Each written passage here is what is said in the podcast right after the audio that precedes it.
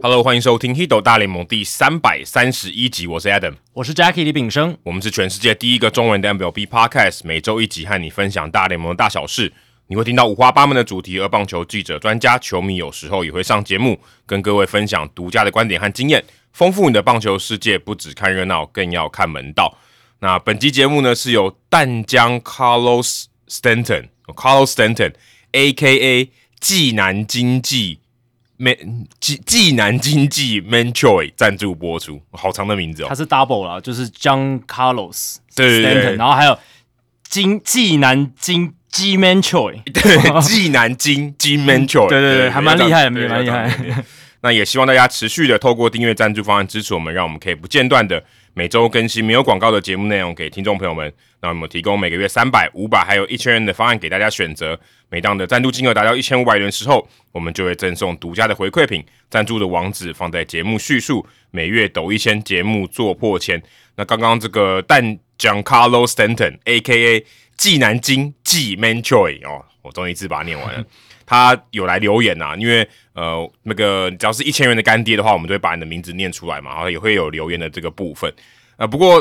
跟他说声抱歉了、啊因为我们当上一集有讲到说，呃，泽泽平台不会发信通知我们有新的赞助干爹干妈嘛，嗯，所以他这个放的有点久，他对之前是呃六月二十六号，二零二三年六月二十六号的时候赞助我们的，但是呃，他下面有写到说，两位主持人好，这次决定把赞助的最终升级到每月抖一千来买榜，就是希望能在我自费担任海外顾问的这一周的期间，能听到自己冠名的集数啊。但很抱歉，因为那是六月二十六号的事情嘛。今天已经几号了？今天七月二十四号，七月二十四号，已经将刚近一个月。 已经刚好过一个月，因为前面也有那个译文有前在它更前面嘛，那就先把它摆在前面，所以呃不好意思，过了一个月后才念到你的名字。因为泽泽大概是在应该就在六月多的时候暂停这个服务的，所以我们还或者是更早，我们也不是太确定，对不对？他是说六月多，对对对，对泽泽在平台那边的人说六月多本，来他都会自动发信告诉我们，诶，有哪些新的干爹干妈，对对对对但就是那个时候没有，所以很抱歉错过了。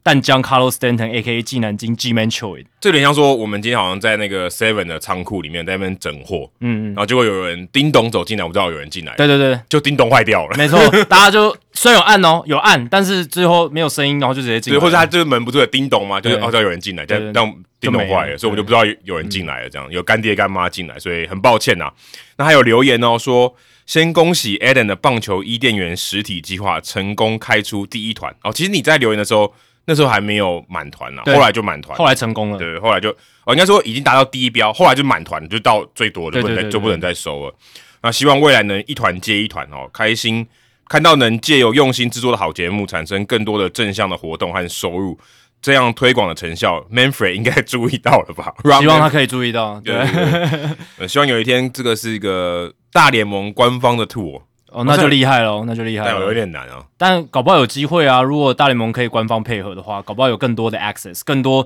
你可以看到更内幕的东西也说不定。特别是明星赛或是世界大赛了，我觉得这个对可能是可以官方有机会的话可以协助一下或。者是参访大联盟总部，我觉得也不错啊，在纽约，对不对？哦，对耶，对啊，我觉得因为我有去过那个地方，但我没有进去办公室，我有经过，哦哦，对我有看到它的 logo 什么的，但是我没有进去。但如果能进去稍微参观一下，哎，看一下那个 replay review room，对不对？重播辅助判决中心长什么样子？我觉哦得、我也没有去过。那个，我去过对啊大联盟的 headquarter，也有去过 MLB network，、嗯但我没有去过你刚才讲 replay room 的。对啊，对啊，对啊，就是我觉得这如果以后有机会可以跟大联盟官方合作，哇这塞是一个可以想象的，当然可能还要这个哦很久。这个如果今天是别人带团，我都想去。 真的啊，我我我也很想报名啊，我想第一波先去参与看看。 对，这个对，但这个我觉得是有机会的。这个有梦最美对，对这个没有到非常离谱。对啊我觉得对这啊是有机会的。而漂浮台北也挺过疫情的影响，到现在不断的成长，说是全台湾跟 MLB 最有连结的 bar 也不为过。哦，对、啊，可能因为很多公仔吧。很多啊，很对多，对对对，然后接下来是 他给他留言给 Jackie，他说 Jackie 的成长非常有目共睹啊、哦，可能体重方面。诶有有有有，这个这个绝对有。 从以前会对某些议题有过于冲动及情绪化的反应，诶，有吗？到现在转变成为先让子弹飞一会儿，让更多客观的资讯出现之后，再做详细的分析。这样的成长就像是从这个新人王变成 MVP，升级成 MVP。这个跟我自己的感觉比较不一样啊，因为早期 Adam 从一开始跟我录音，应该有这种感觉。我以前其实就是主要是收集资料，然后就对对是对呈现整理这样子，然后稍微分享一下不同的专家的观点。我是到最近可能一百多集才会比较多自己的观点对进对来，对而且我也会觉得说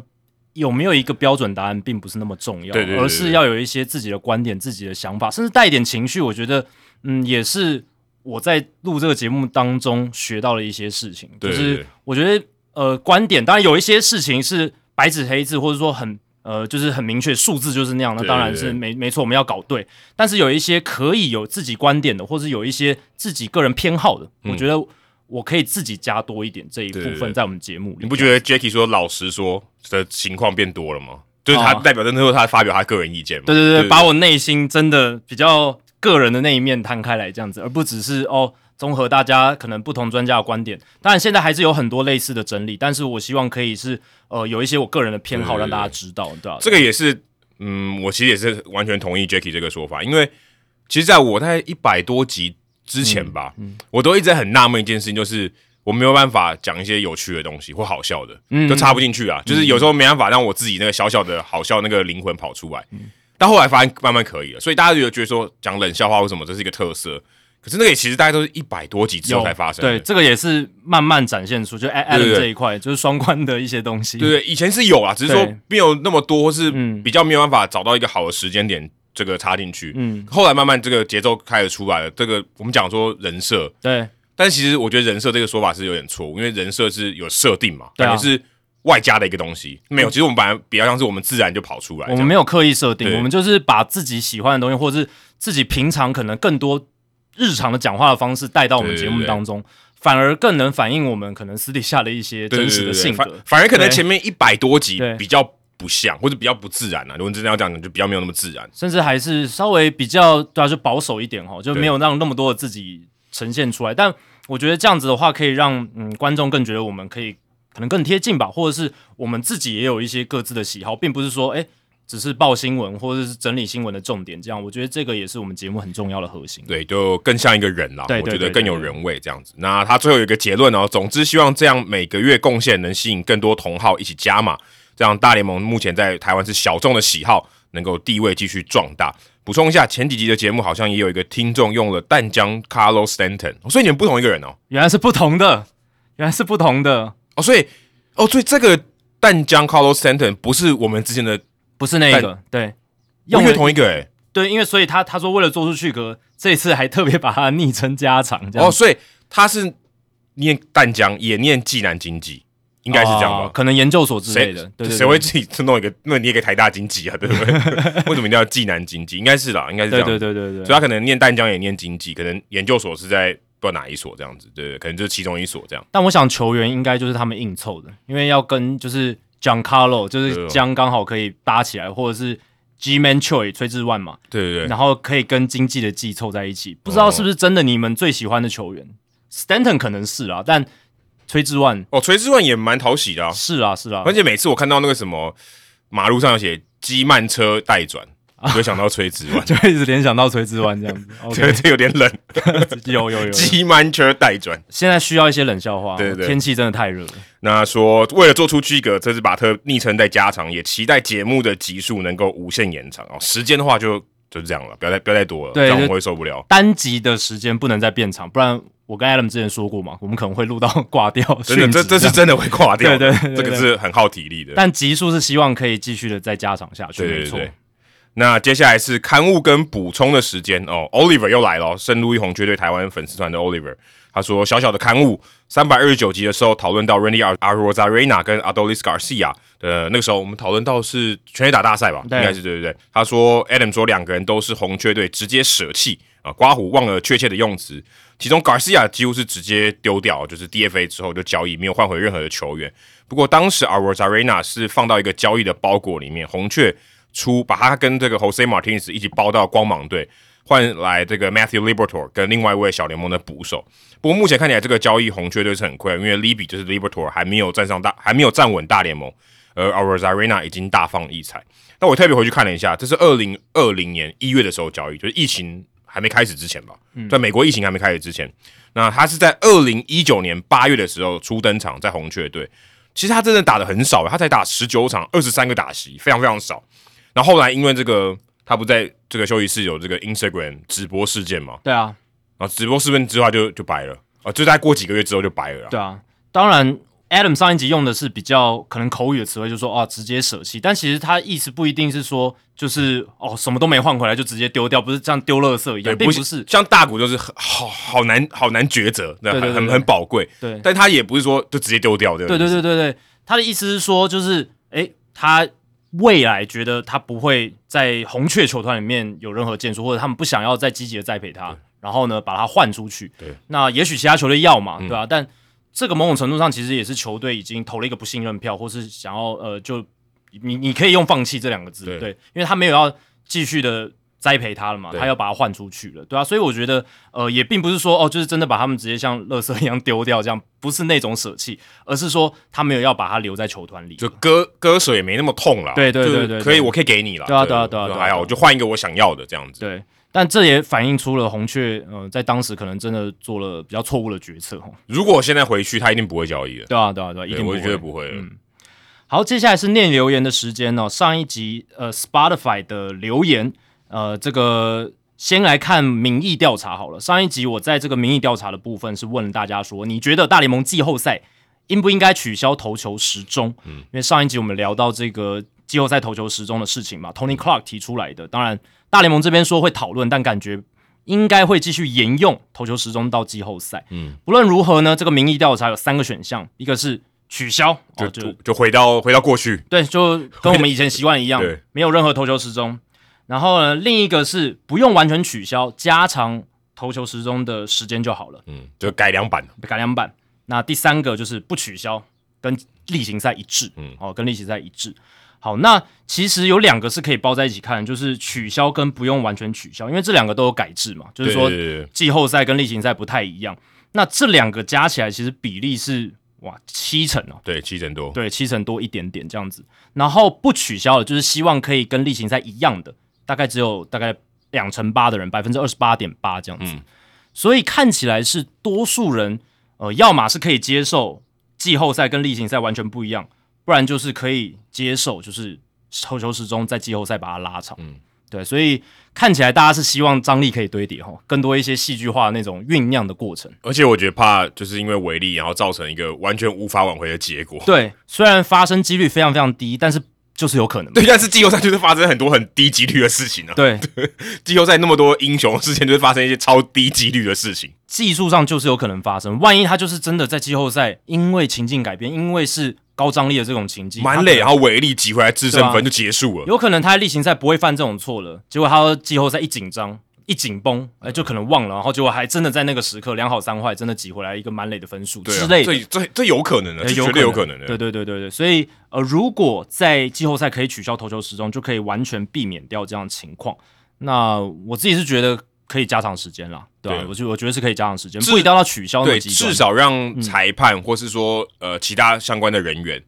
他还是要做同样的事情。对，不然如果你完全没有，他突然有点不习惯。对，那但我是觉得说，如果完全取消的话，适应期应该也不会。我觉得可能几局大家就因为老实讲，投球时钟是加一个束缚在你身上的，嗯那你把束缚拿掉的时候，哦其实你相对变自由嘛。你要快还是可以继续快啊，对不对？你、你想哦快人还这是样可以讲继续是快没，错对对对。但那有些人本来就是想要变慢，他他可以很自由的变慢，对，所以我我只想说，对主审会不会想要听有没有人在倒数计时，啊然后突然突然突然没有，那有点不习惯。对，但可能两三局之后，他可能哎、哦你就这样讲就也是合理对对对对。但对啊，总而言之就是，如果取消投球时钟的话，我相信大家自由度就是变高嘛，对吧、但是呃，我个人是觉得说，就加长一点时间，然后稍微有一点余裕是不错的。我希望诶季后赛跟例行赛也不要差的那么大，不然的话你好像在好像在看完全不同的比赛，对不对？哦对，有一点事实像这上，样子季后赛跟例行赛，我觉得是完全不同的比赛，整个也是整个的氛围就不一样。，对，但我觉得那个嗯差距真的太大的话，会觉得诶，那我们例行赛是不是在干嘛？就是好像只是为了把例行赛赶快打完，然后哎嗯只不为了季后赛。不过如果换一个角度想哦嗯，季后赛如果他打的相对比较长，嗯广告其实会比较赚诶。啊、是啊是啊，其实如果以这样的效益来讲，他就可以播更多广告嘛。对对没错嗯那。然后他就可以赚更多的钱。所以因为更多人，因为本来就更多人看嘛，那我有更长，当然不是不是故意的，更长一点的话，我广告的效益可能会好一点。对，但大联盟愿意牺牲掉这一部分的利益，然后来提升比赛的品质。这样。不过刚才我又想到，因为 NBA 这几年就是季后赛变得太重要，嗯然后例行赛的重要性越来越不重要，，对所以他们还搞了一个 in season tournament，对对对，我觉得很奇怪，那个那个就是他们在季中又搞了一个什么挑战赛的，然后有奖金，然后有点那种迷迷你的循环赛，对，而且在例行赛中间对对发生哦。然后呢，这个的目的就是因为他们季初的时候例行赛太少人看，或者说太不刺激了。就是呃因为它拉有点像说我们玩那个 fantasy baseball，对，有 roto 嘛，跟这对个 head to 对 head，head 对 to head 就是每一周都有一次，所以对对你就会有点刺激感。对对对那你对对 roto 的话，你要过一季才开奖，有点太太痛苦。 roto 的话，你单周有时候表现很烂，你不会那么伤心，你不会对起伏情绪起伏那么大，但黑土黑就会嘛。但是他希望你情绪起伏大。对，所以 NBA 它就为了让例行赛变得比较刺激，它在中间加了一个巡回赛。那这样子的反应或者这样子的一个做法，就代表说例行赛对 NBA 来讲，或者球迷对例行赛的兴趣太低对，对对，太低了，有点到极端了。那因为他进季后赛球队也太多，太多，而且季后赛打超久，打两个 月，对不真的对？超久。你都会觉得打 NBA 打季后赛搞得像例行赛一样对了，对就是打了很久很你久。那个棒球小联盟那个 short season 就两个月而已， 对啊，所以我会觉得 NBA 的情况就是因为季后赛跟例行赛差太大，那个竞争的强度，然后那种比赛的氛围等等。那大联盟好像也趋向这样嘛，因为季后赛很赚钱，所以他就会把季后赛弄得越越盛大，越搞得越长，然后呃做做出一些区隔什么的。但我觉得如果真的区隔太大的话，就会太极端。哎、不过你刚才讲那个快速的，嗯又想到之前不是讨论到说这个呃，如果我们跟日职打，其实也可以用得像那种，就是季中的一个小的锦标赛。嗯 tournament 这样子一个锦标反赛正，对啊，反正就是这样，就是很快就打完，然后因为大家也在状态内嘛，对对你对，不对不是春训之前或是球季结束后那个时间比较差。如果在季中的话，哎、好像大家比较在状态内，但是打一个让大家都赚钱的东西，这样子，就各自的联盟，他把自己各自的例行赛减少，可能减少个十到十五场，但但是你弄一个办更一个 tournament，对不对，对然？后而且那更赚钱，国际锦标赛 tournament，然后大家分润这对样对子，对然后大家都能够获益这样子，搞不好是一个刺激现在各国职棒例行赛一个做法，就把有饼就做因为大像像我们亚运嘛，突对然对中断一下，只是亚运相对起来不是那么职业，它的票房可能不是这么重要，对但是有点类似这种概念。我觉得时间久了，也许国际棒坛可以朝这样的方向去思考，反正我就觉得还不就错就是假日嘛，就夏天的时候，对暑对假对都对最好啊。没错没对，错，隔个十天到十五天出来应该还可以吧，或是或差是不多对二两嗯十天之类，了不起二十天，对吧两周到三周，啊，你牺牲的大概就是嗯、可能十十五场例行赛，嗯但是你赚更多，你可能赚三倍的钱。每一队的例行赛少十五场这样子，对啊，那就是看大家怎么去瞧啦。对，我觉得这个还不嗯错。好，那我 Spotify 问的问题是：假设大联盟未来实施电子好球带，你会希望是全电子好球带判决，还是人类主审判，但有电子好球带辅助的挑战制度呢？那其实两派都有啦。那有人就是支持全电子好球带，因为有些人觉得说，像 Charles 徐他就说这种挑战的配套措施会做不完，其实也不会那么复杂啦。对，但是的确会有配套措，嗯是有配套措对。施，因为三 A 已经在实施啊了，我们上一节完对完全介绍过了，那就是基本上每一队都有三次的挑战机会对，你有挑战成功，你的挑战机会就不会减少，对那你如果三次都失败，你就没有挑战机会。嗯然后呢，投手、捕手、打者都可以做挑战，对，对，就是这三嗯个人，主要是这三个就人，是场上这三个人以外，其他都不可以。对，而且要挑战其实很快，就摸摸头，嗯然后主审看到你马上。他那个很快，五秒以内马上就有结果出来了因，为那个白纸也不是白纸黑字，就是一翻两瞪眼啊。对哎那个也没什么好好看的吧？而且他球一进去，球系统其实已经有了，对那他只要可能，我觉得更好是大荧幕可以显示出来，就有点像网球鹰眼系统那样，哦他高他把那个三 D 就是转播我们现在看到 的对，那种。这跟转播一样的。啊对，那个那个模拟图直接秀出来，嗯然后让大家知道说为什么这球改判了，对不是对？是是本来判坏球，为什么是好球，把它秀出来。让主审非常丢脸。但我其觉实得真的就这样，因为确实，，因为现场就是会虚你啊。对对对对对。但网球裁判看起来还好吗？都还有对对对蛮有自尊心的，对对对因为他们已经被羞辱好多年了。但我是觉得整套流程如果是那样子的话，就是非常非常的顺畅。那现在是三 A 实施下来，呃，是蛮无缝的啦，嗯就是没有、没有太多的延迟这样不子。过这跟投球时钟，我觉得其实是可以预期的。就投球时钟，你上路的时候还是有一些会好像不太顺。那我觉得这个多少也会啊，这个对是应该是可以预期的事情。但我是觉得不会到做不完啦，我不会那么悲观。那可能会有一些对，就像你讲的，过程中可能有一些什么规避规则啦，或对是对对有一些呃让比赛变慢或什么。但是就是我觉得慢慢的调整哦，就会调整到一个比较优化的状态。那支持挑战制度的，像是 Sean Sean Lan 哦，常常来我们这边留言的，他说依照 Umpire Scorecards 的统计呢，人类主审的正确率以及一致性仍旧可以维持在百分之九十四左右，对比赛会有影响的判决数量不至于太多。挑战辅助制对比赛进行的冲击性应该会比较小。请求挑战的条件的话，他自己有设计了，可以考虑第一点，第三颗好球或者第四颗坏球才能挑战。就是改变那个打席结果的。没错。那或者是第二点，比分差距在三分以内，就是你张力要够大了。你如果分差太大，你可能就不能挑战这样子，对，但是三分有点太少哦，不是，我觉得三分这个就是有，太 arbitrary，对，就是有点武断，就为那不如我们两分，太武断。对对对，但有但三分可能就是 OK，这是一个救援成功的机会，这样对，但棒球很多武断的嘛，超多的，哦就像那个野手投球的新规定，对为什么是十分八完分全这样对子？，就对随便他随便他定一个数字，真的。好，那 Sean Lane 讲到第三点是一场只能挑战三次，对，确实现在小联盟实验就是这样子，无论是否成功，但小联盟规定是你如果失败的话，你会次数减少，这样会呃就是避免说就是一定要挑战三次这样，因为中职现在就这样嘛，中职规定你九局可以挑战两次，有时候你没必要挑战，你还是要把那两次挑战用完，对不对？有好像有点这样，对，那如果你是挑战失败一次，你就要失去一次挑战机会的话，你会痛嘛？嗯所以你相较来讲，你就是必要的时候你才会挑才战会用，而不会滥挑战，是滥用的滥。那除了可以保留以人为本的特色外，让误判的影响及赛事的效率上尽可能的平衡。对，确实这就是电子好球带挑战制它想要达成的一个平衡点啦。是有人，然后有这个呃比赛的效率这样子。好，六家许黑德他说，我认为现在以辅助为主会是比较好的选择，主要是我认为若是用全电子好球带。裁判的工作将会大幅减少，进而影响就业机会。这并不是一个可以如此急躁的议题，我觉得这有个误解，其嗯实主审还是超忙的。还是很多事要做了。其实主审绝对不是只有判好坏球，你本垒攻防战他也要判呢、啊，哎、对对对对，那个很重要。他又不是今天他就一个木头人站在那里，哎、对对对，而且他还要顾投球时钟嘛，其实很多，哦对其实他事情很多哎、他的事情还是很多的。插有没有插棒也是他判啊，对对不对？用电子好球带之后呢，有时候他如如果有很离谱的误判，可能嗯裁判还是要介适时的介入。对对，因为啊电子也会出错，对而且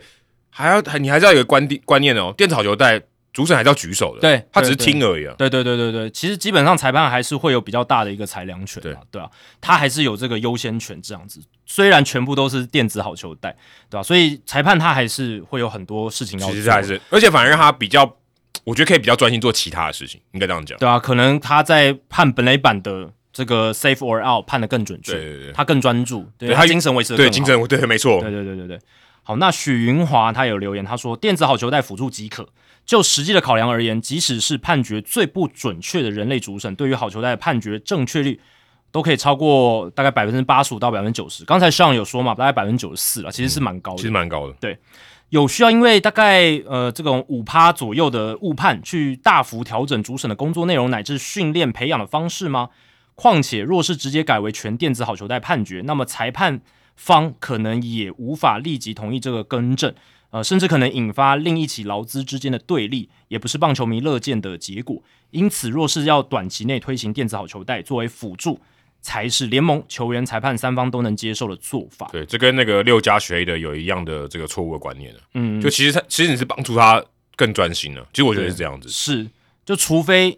有一天啦，如果真的 AI 高科技到可以帮助很多事情，真的取代裁判工作，那可能也要十几二十年之后吧。而且你要想哦，这个是大联盟啊，还有很多地方是没有电子好球带，对那些裁判还是要工作啊。而且我相信这个就算实施全电子好球带，虽然全电子好球带现在看起来是比较不被大联盟青睐，但就算实施全电子好球带，他们还是会要求裁判他要有判好坏球对的对对，能力还是一定要有一。定要有的，因为他还是有最终那个裁量权嘛。对我们刚刚讲他，手要举起来，还是他要举的，不是机器帮他举起来的。啊对，那如果真的电子好球带忽然坏掉，或者是真的是有很离谱的一个故障的情况是，判了一个明明你丢到外面去，他也被你判好球，对对对，那裁判还是要跳进来去 overrule，对啊没去错推翻原本的判决。对，所以呃，至少在短期间内，可能接下来十年，就算有一天踩了全电子好球带，裁判的工作还是很重要，而且他的训练一定还是会包含好球带的部分。没这错样子没错。对，所以而且还有劳资对立这件事情，其实呃，裁判的工会相对来讲，他们的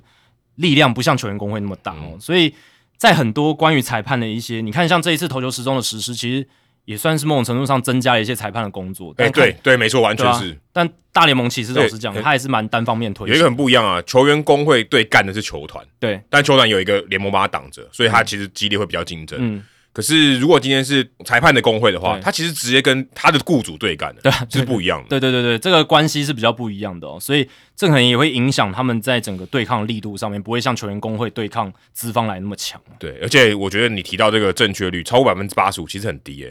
嗯其实你看那个一个球，有时候比赛就是三百个球，就是一两个球，你就已经急着跳脚了耶、对啊，对啊，对啊，对啊，对啊那，一两个球就很关键，那个可能只有百分，那个就正确率可能百分之九十八、九十九，就那一趴两趴你就受不了了，好不好？对啊，对，所以其实一般正确率百分之九十四，那我们现在都已经会觉得有些有比赛对对很还有外脚海啊什么的对，然后还还还会左右这种比赛的对胜负嘛？因为有时候可能主审真的不小心偏某一支球队比较有利很多，那 umpire scorecard 都会告诉你，诶，这一支球队因此得了几分，因此少得了几分这样子。那我们会有都已经有这样的反应了，但其实大家要知道的是，现在大联盟主审他们的好坏球判决正确率其实已经非常高了。对，如果你以那个数字来看，你如果你以那个数字来看是很高，对对可是那个高你还是觉得很，还是觉得不舒服。没错，没错，没错。所以其实我觉得这是不对的，就是你你甚至真的要到九十九或到一百，但那就有点有点极端，但是你才会几乎你可以完全摒除掉那种让你觉得误判影响很大的机会。对，所以呃，还是大家要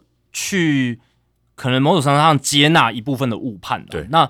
就算是挑战制度，一定还是会有误判嘛，没错对，因为它不是完全消弭所有的误判，但这就是大联盟或者是也有一派球迷他们想要保留的人类的部分嘛是，人类好球带的一些特色，因为每一个主审他有不同的好球带，然后还有就是 framing 投好球的一个技术，它可以被保留，它的重要性也还可以被保留，所以捕手的训练上面还会很重视接球这一块。这也是很多人觉得有棒球艺术的那种成分在里面的一种技术环节，是是这样子。是对，好，接下来冷知识时间哦，因为今天我们不会聊这个话题，所以我们把它放在冷知识好嗯了。七月十八号这天哦，发生一件大事哦。如果那一天你都赌大分， 你应该血爆了。那天有四场比赛，有两队的得分都超过十分，这至少就有八队了，就是已经是史上最多，就是对一天就十五场比赛或是更多了。但是一天要有四场比赛，这四场比赛的所有的球队都得超过十分哦，这是记录。七月十八号发生这件事情，前两次呢，哦，这个就是跟他追平的同样的记录哦，是一八九四年的七月四号跟七月九号，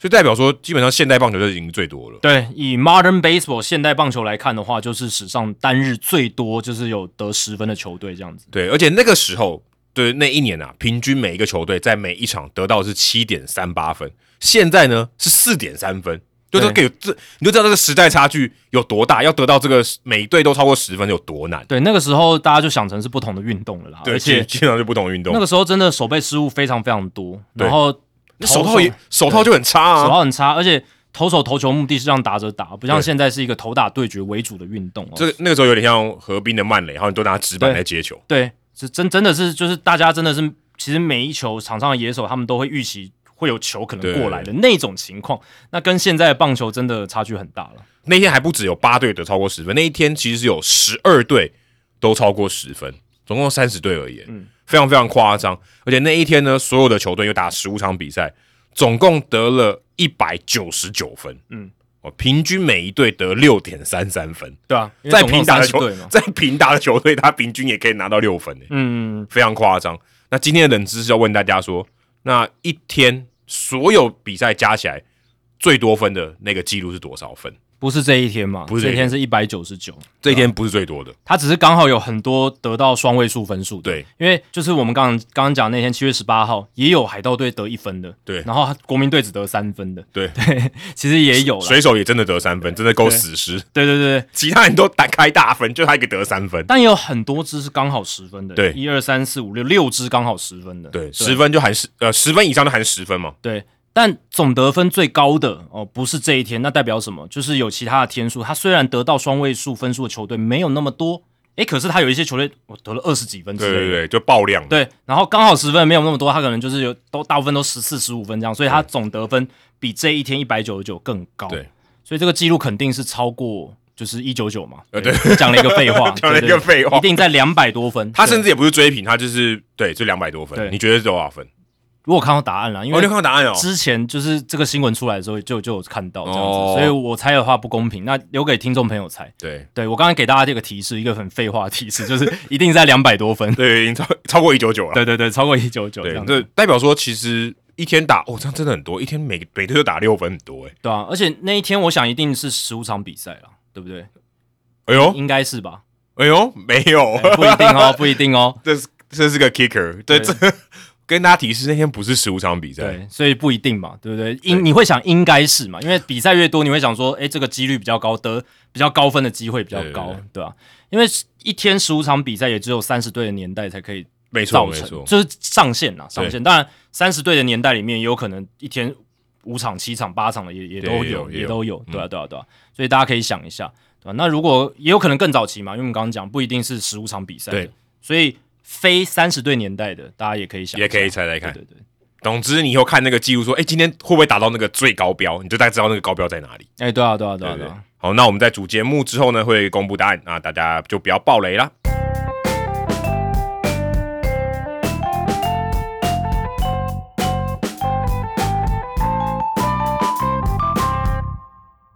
好，那这个礼拜是交易大限前的，也、算倒数第二个礼拜，第一个礼拜倒数第二个礼拜，八月一号是交易大限，对，所以我们还有一个礼拜的时间。嗯嗯，这个最近的交易哦，其实蛮冷清的。对哦我原本以为今天我们会聊很多交易的话题， 哦，结果其实很冷诶、欸嗯，几乎你说那种明星大咖的球员被交易的，嗯，目前没有，没有啊，就很 a 少 l d i 就 a l d i Chapman，啊，对对对对，对但是我们已经讨论过，对而啊且那个已对经对不是最近的事情了。嗯，那是六月底的事情了，对，所以最近大概如果真的呃大家知道的话，可能就是藤浪金太郎被交易了，被这个交易到精英队。这个竟然是到目前为止算是最大笔的一笔交易， 对，但是可能也因为是他是日本人，所以我们可能相对比较关注一对点。如果在美国的话，一个这个自责分率八点五七的这个后援投手，基本上你不太会在 乎。而且如果有其他稍微比较大一点的交易的话，它基本上只是一个 afterthought，然后就可能就是新闻节目里面稍微提到一下，根本不会有人去它就是个讨论列分析表而已对对对对就是 对。列表上的一个项目、欸，或者是那个就是跑马灯那个它那个 b a l l y Sport 下左右下角不是会有那个新闻 update，哦就这样顺顺过去这样子。对我举一个例子给大家听听看，呃，大都会交易跟水手队交易来 Trevor Gott，你就不知道吧？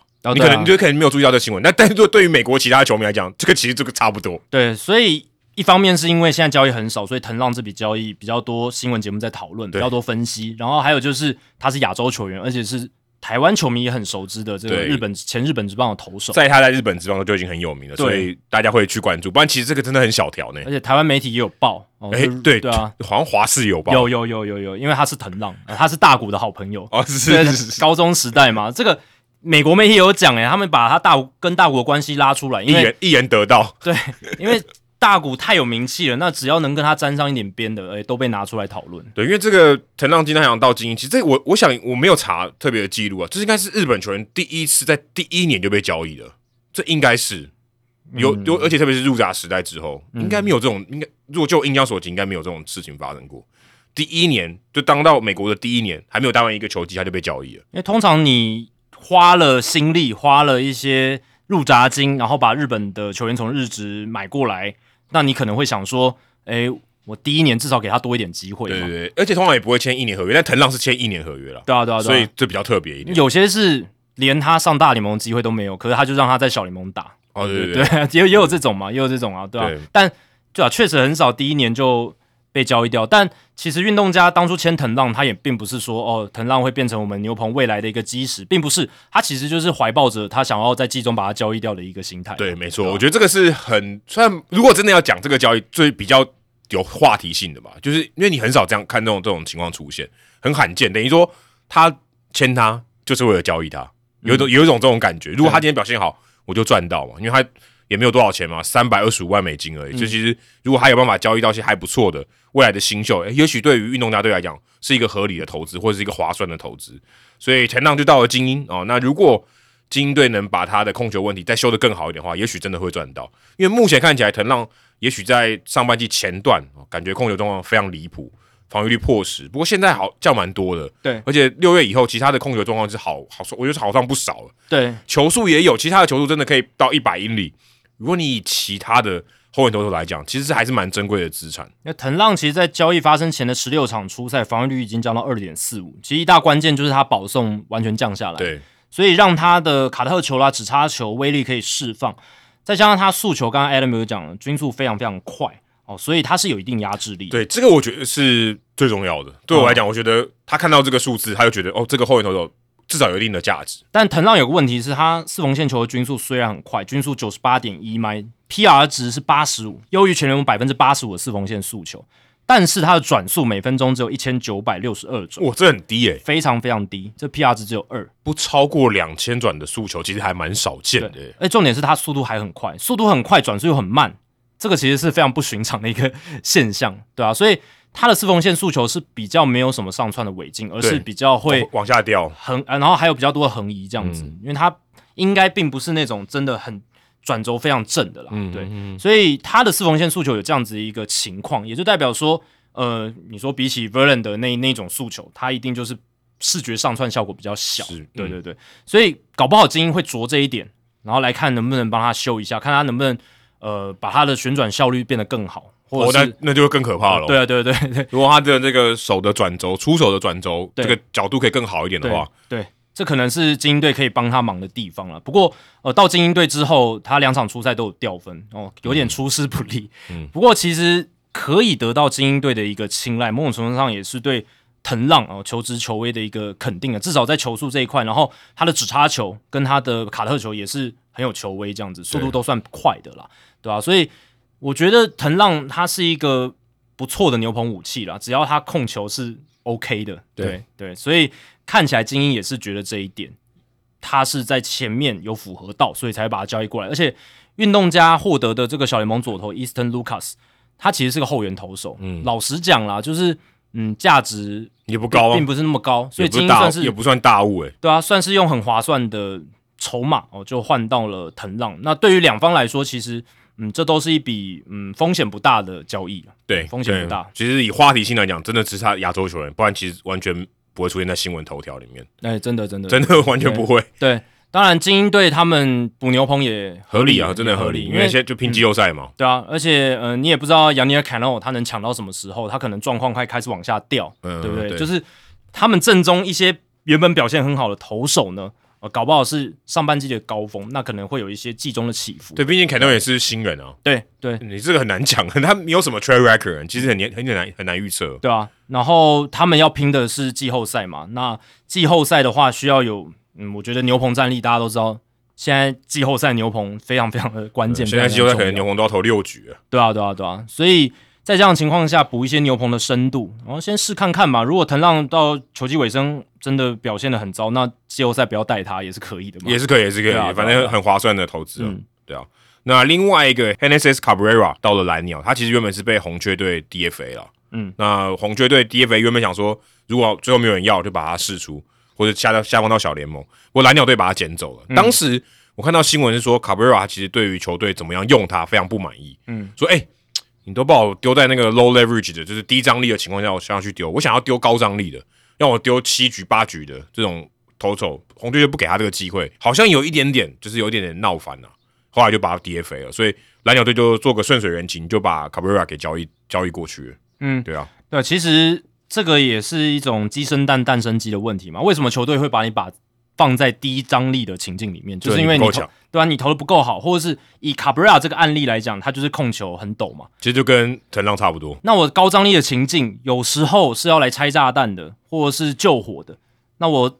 你一上来你就投保送，你可能就球速陷入落后，那可能坑挖越挖越大，对对不对？那用到最后，教练对你没信心，那可能就是摆在低张力干净的一局，嗯嗯，然后球队落后三四分的时候把你摆上来。那时候你的保送伤害没那么大。如果今天满垒，你保送就伤害就很大；如果这垒上没人，你保送就还好。对啊，那我看了一下，他在呃今年的初赛哦，两分差以内哦、呃是十九场，三分差以内二十三场，四分差以内二十五场，一分差以内是十一场，嗯嗯，哦，所以呃大于一分差的是有呃十四场的初赛这样子，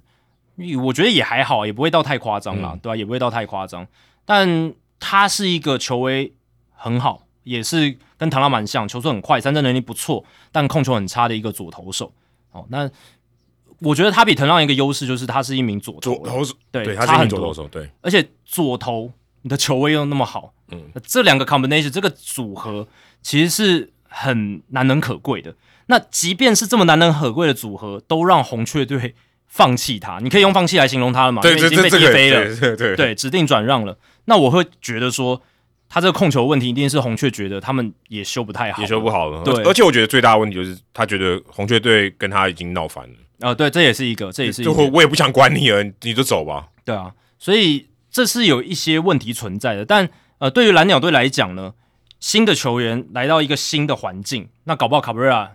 嗯脱脱离红雀之后，他会有一些改变嘛，新气象的一些改对，变。至少我们不要看到那些人了。对，然后再来就是我们刚刚提到的，他的这个呃四缝线速球的速度很快哦，均速是接近九十六迈，这一左投来讲是很罕很见的，很很稀有了。很稀有的。那如果能够稍微控球，呃，稍微把它修一下，看用什么样的方式，那会变成一个蛮不错的需要球三振的一个武器，这样子。对，有时候就算你不要让他拆炸弹，你让他干净一局上来也是有贡献的，啊你投对啊投六七局还可以了，或是针对性。如果是对方有强力的左打者上来的时候，对你就派他上来去压制他。那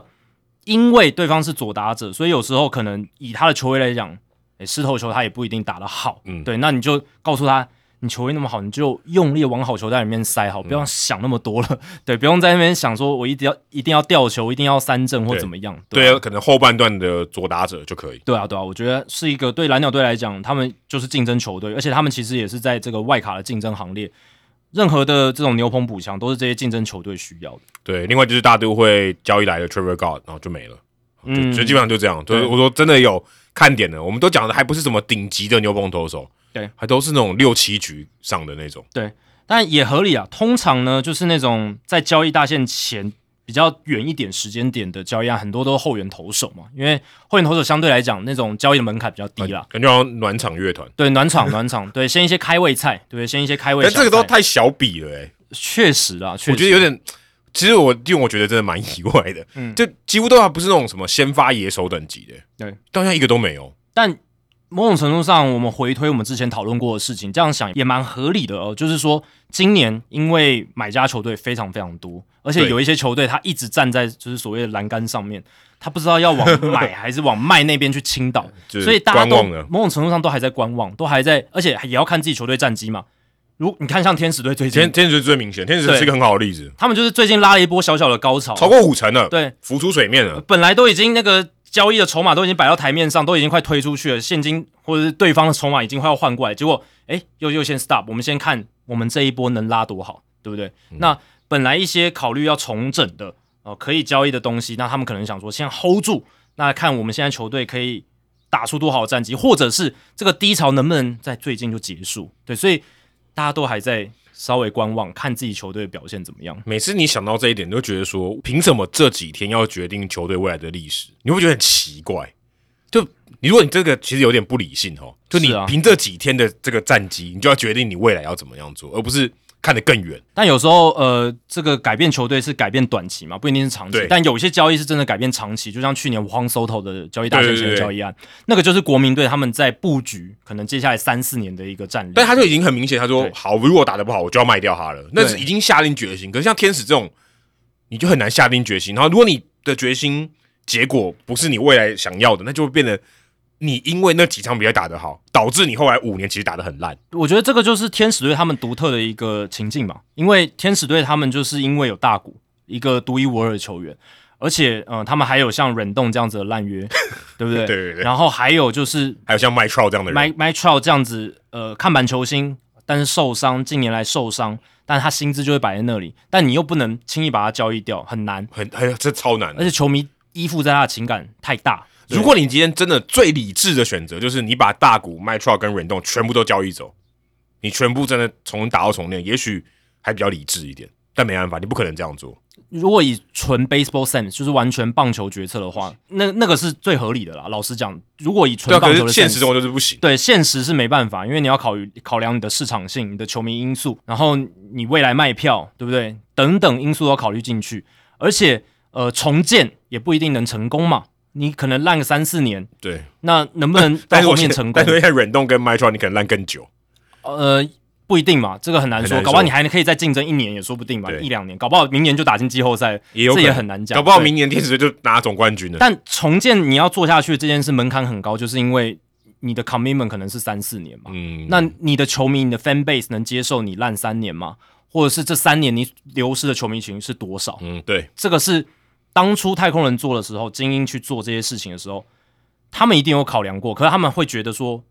我的成功把握度很高。对对对 Jeff Luno 就是那种很有自信心的人嘛。那现在 Mike Elias 他当初也算是他徒弟，对， 对真的他徒弟哦。诶至少两个人目前看起来好像是往成功的方向，对啊因太空人已经证明成功了。当然中间有一些黑历史，可是至少他们现在还是很强。那在精英队这一块看起来他们会强个好几年，嗯目前看有做到。可是海盗对不对？嗯，还是还有一些马林鱼也，马林马林鱼马林鱼现在好也也许好一点点。对，但有些球队他们是没有成功的。对这个是没成功的话，会造成一个很长期的一个后果。但我刚刚想强调，的就是天使他会变成说，好像要是这几天去左右他一这支球团接下来两三年一个很长期的命运，是因为他们现在所处的地位实在，或者是这个处境实在太特殊，太特殊。你说其他球队有到那么严重吗？可能就是今年要与不要的一个抉择。哦，对我我会这样想，就是是天使他真的太特别。那如果你是重建中的球队，确实有时候你现就是像去年国民那个时候，他们想的是我接下来几年战力布局，我要怎么样做到极大化。嗯那荒收透我要换到多好的包裹，这个对我们来讲很重对，要而。且开价他就不要了嘛，那我对就好了，那就就情谊就到这里了。对，而且呃，国民队去年还可以抉择的是，他可以再留荒收头一年嘛，对不哎对？因为这个他还有一个，对，他有一个 fallback，没错，荒收头并不是去年就要成为自由球员，对，没错，所以他可以再有更多的考量，但他们最后选择了交易。那其实对于重建球队来讲，他们本来就是抱持着要交易的心态，然后去改变他们未来四五年的格局。但对天使队来讲，他们从一开始就是一个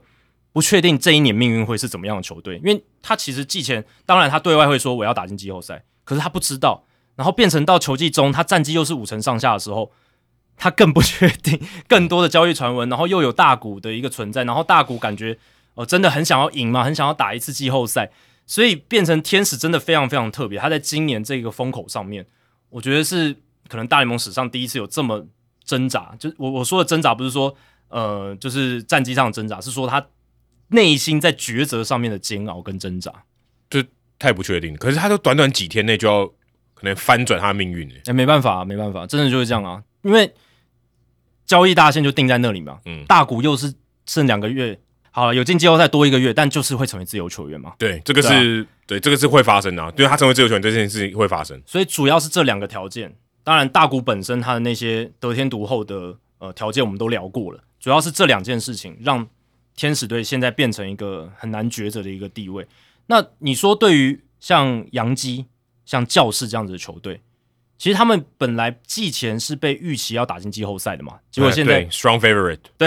结果现在在交易大限前的这个战绩状况也是不上不下。哎、其实教室是更更下啦，教室连五成都没有啊、对，那杨基至少还在五成上面呢。可是教室的这个季后赛率跟洋基是差不多的。如嗯果你看 FanGraphs 的分析的话，哦，这可能是因为美联东区更难打啦，对，更难打， 国西稍微好一点点啦，相国西对很起来强，相对起来，你要跟美东比啦，所以国西看起来是稍微好一点点。但其实这两队都是蛮尴尬的嘛，对不对？嗯你洋基要不要像二零一六年一样，我季中的时候做一个小小的重整，嗯卖掉一些诶快要成为自由球员的人，然后稍微补强一些。你还不你不是要重建啊？洋基没有重建这两个字没在有啊他们字典里面，但没有哎、没有重建的球队拿五成胜率以上的，对对对没有这种球队。二零一六年他们还是五成胜率以上，对嗯啊，没有这种球队只。是他们没办法打进季后赛。但那一年他们在交易大限前确实定掉了，嗯我们那年就是小麦。我们就没有要拼季后赛了啦。对对，没错没错。所以今年杨基要不要做这件事，还是他们觉得说 Aaron Judge 快回来了嘛？Aaron Judge 回来能马上帮他们在八月份带一波，然后还是可以外卡挤进季后赛。嗯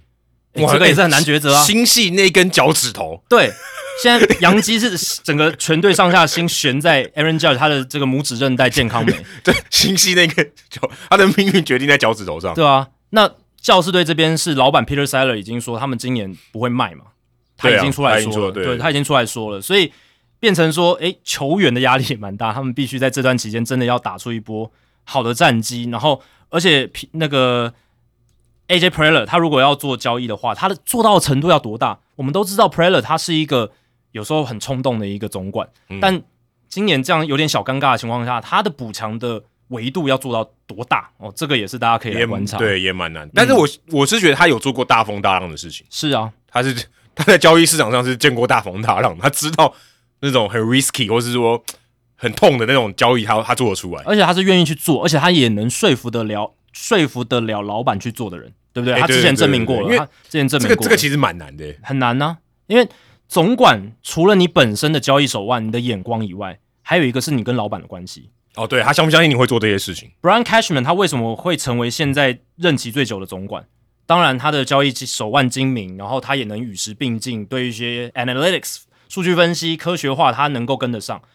这是我觉得还其次，主要是跟他跟杨记的大老板能处得好，嗯然后再到 h e l s t e r Brenner，就是杨记大老板的儿子，他也能保持一个非常好的合作关系。我觉得这是比其他能力都更难的一件事。啊，这个职场上不就这样吗？ 对啊，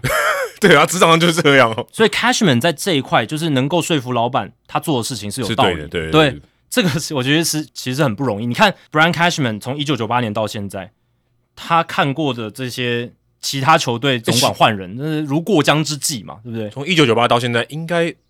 做以各个球队总管应该超过六十个都不止，应该有哦，我就对，每一队都换了两轮，都换两轮了这样。其实有有换三四个的也有。对啊，我说平均下来可能会，对啊，可能换两个，呃可能还太少哎、对啊，而且他是在那么艰难的纽约市场，而且还是洋基队，嗯全世界最有名的棒球队，所以 Brian Cashman 在这一块他是呃非常的能够呃去说服老板，或者是说让老板觉得把他摆在继续摆在总管的位置上是合理的，这个是非常非常困难的一件事情。对，而且我觉得有没有经验，就是他知道说洋基队一直都是赢的嘛，我还是知道我们会五成胜率，对，OK 的，我知道我们该怎么做，嗯，最烂就是二零一六年那样子，对，对我至少知道什么是我们会可能遇到最差的情况，嗯，可是红雀队我觉得很难诶、红雀队今年真的打出让我们觉得有点莫名其妙的赛季，嗯，就是你看那个你看那个季前的阵容嘛，我想应该不会有人赌他们五成胜率以下吧，今天是四十四胜五十五败、欸，嗯，这个其实很差欸诶、很差、啊还不是什么五十胜呃五十胜四十九败这种，对五成上下不是四十四胜五十五败，而且最近还有一波连胜呢、嗯不然更惨呢、最近海盗垫底了，对红雀队上来的，不过也就第四名而已。对啊，红雀队目前在 FanGraphs 的季后赛率是百分之五点五而已哦，所以基本上他们自己也知道今年挑战季后赛是没有什么希望了。所以呃，John Mozeliak 他们的棒球事务总裁在上上周的时候就已经有对外说，他们交易大限前会当卖家，而且呃，重点着眼的是二零二四年。就是明年，这很重要哦，因为这个释出一个讯息是，对红雀会当卖家，可是他们不会是大重建，他们不会去换那种什么呃 ETA，就是预计到大联盟时间可能二零二五年、二零二六嗯对年那种还很浅层的新秀，就是还在就是 DJ 小联盟的对，跟新 DJ 小秀，联盟的他们会换的是很多那种年轻级战力，三 A 或者现在就已经在大联盟对了，三 A，然后明年可以拉上来的，或或者者或是对或者二 A 的潜力新秀，或者是已经在大联盟的不错的年轻投手，嗯把他换进来，对这个是他们现在着眼的目标。而且 John Mozeliak，我觉得他也很特别。他一上任到现在，二零零八年到现在，从他开始上任到现在哦，到到去年好了，到这个球季之前，没有一次没有一个球季红雀队胜率是低于五成的。对啊基本上都跟洋基队一样哎、这是他担任这个红雀的头头，就是管理部门头头以来第一次要在交易大限前当卖家，第一次，这有够难。这个我们刚才讲 t r a 他做不了这个决定，他跟 AJ p r e l e r 不一样啊，对啊，他他他他们有这个经验哎、这个可能对啊，你看比 Brian Cashman 更难呢、Brian Cashman，你看二零一六年做过嘛？ 对，詹姆斯也是过去十五年来第一次来做这件哎、事其情。实你这样想，你其实其实你有十五年经验，而且在同一个位置哦，你之前还做过别的啦，嗯，然后你现在叫你做一件新的事情，其实蛮害怕的、因为他们以前一直在买嘛，一直在思考怎么对补强，诶，我要把哪一些农场的补的菜换出去，补的大还补的少而已啦。对，但现在现在角色变换了，他们要想说我怎么样来诶截长补短，然后试着去补强自己的阵容，然后同时呃又能够呃去让明年的战力极大化。如果今天要说大甩卖，全部人我可以卖的都卖，那还容易一点哦。哦，对对对对啊，好就相相对相对单纯啦。就好像我要搬家，我家全部出清，对你这个像 Mozilla 这样子的呃处境的话，他要步步为营嘛，就是对每一个选择他可能都要诶思考很久，就是诶到底是我要把哪一个人换出去，而且哪一个人换进来，他明年马上就可以有比较好我的是一个贡献。对应的包裹你是不是满意嘛？对因为你如果觉得，哎、你觉得 John Flaherty 很好，人家看你这没有嘛，嗯那看你觉得这个不值那么多钱，对他这个他这个定价的那个毛啊，定不下来，嗯，他没有这个经验，我觉得这个是，我我是觉得这个是一个蛮难做的，对于 Mosaic 来讲，因为嗯，就他就没有这个经验，而且你说像 Jack Flaherty、Jordan Montgomery，其实坦白说，我觉得都不好卖，嗯都没有那么好看，卖相都没有那么好看。你你如果今天他是一个很好卖的，这个卖相真的很好，我们也不要了，对我们用不到了，然后就是自由球员了，我觉得还好卖一点。你今天打的并没有非常好，你要怎么卖呢？那我觉得你刚刚讲的那两位已经算是他们阵容里面比较好卖的选手。相对比较好卖了，嗯对，因为第一个他们两个都是先发投手，然后再来就是他们今年球季结束都会成为自由球员，所以从红雀的角度来看，要把他们卖掉的动机也比较强，哦比较容易。这是第一点清掉。对对对对对，也是他们会想要清掉的人。然后再来是，嗯、j o r d a n Montgomery 他是一个左手的先发投手，哦，这个也是比较稀缺的一个对东西。然后再来是 Montgomery，他虽然球威并不强，可是他这几年就是一个稳字嘛，他就是嗯稳，他就是给你三点五左右的一个防御率，嗯，然后 FIP 其实也都是三点五左右哦，大概三点五到四左右。那他的控球是好的，不会说一场就是投五六个保送他去炸他就是控球型的、啊，对，所以这点来说，我觉得对于想要他的球队来讲，是一个很重要的诱因。但他对并不是那种可以很快补强你战力那种一二号投手，当然不是，他绝对不是啊天花头板就号是三先，号吧？他不是头号先发。可是对于想要补强三四号先发轮值的球队来讲，是很重要、很重要、很，或者说会是一个很大的益助了，会会还不错嗯了、那可以换到什么？也很不好换哦。因为他是短租型球员嘛，对啊，对啊。但我觉得至少要换到一个吧，明年可以让他们呃集战力的投手。对是，当然数值怎么样，这就看红雀队怎么谈。对对，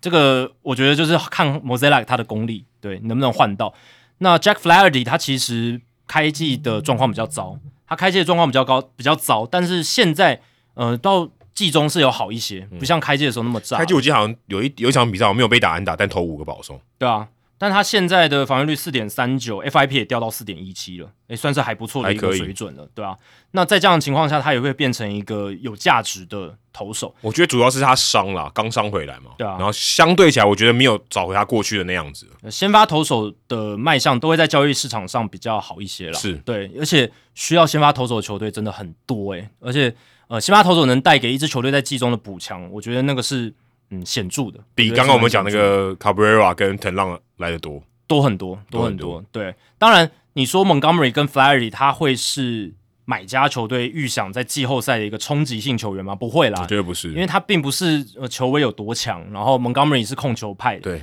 可是，在球季尾声，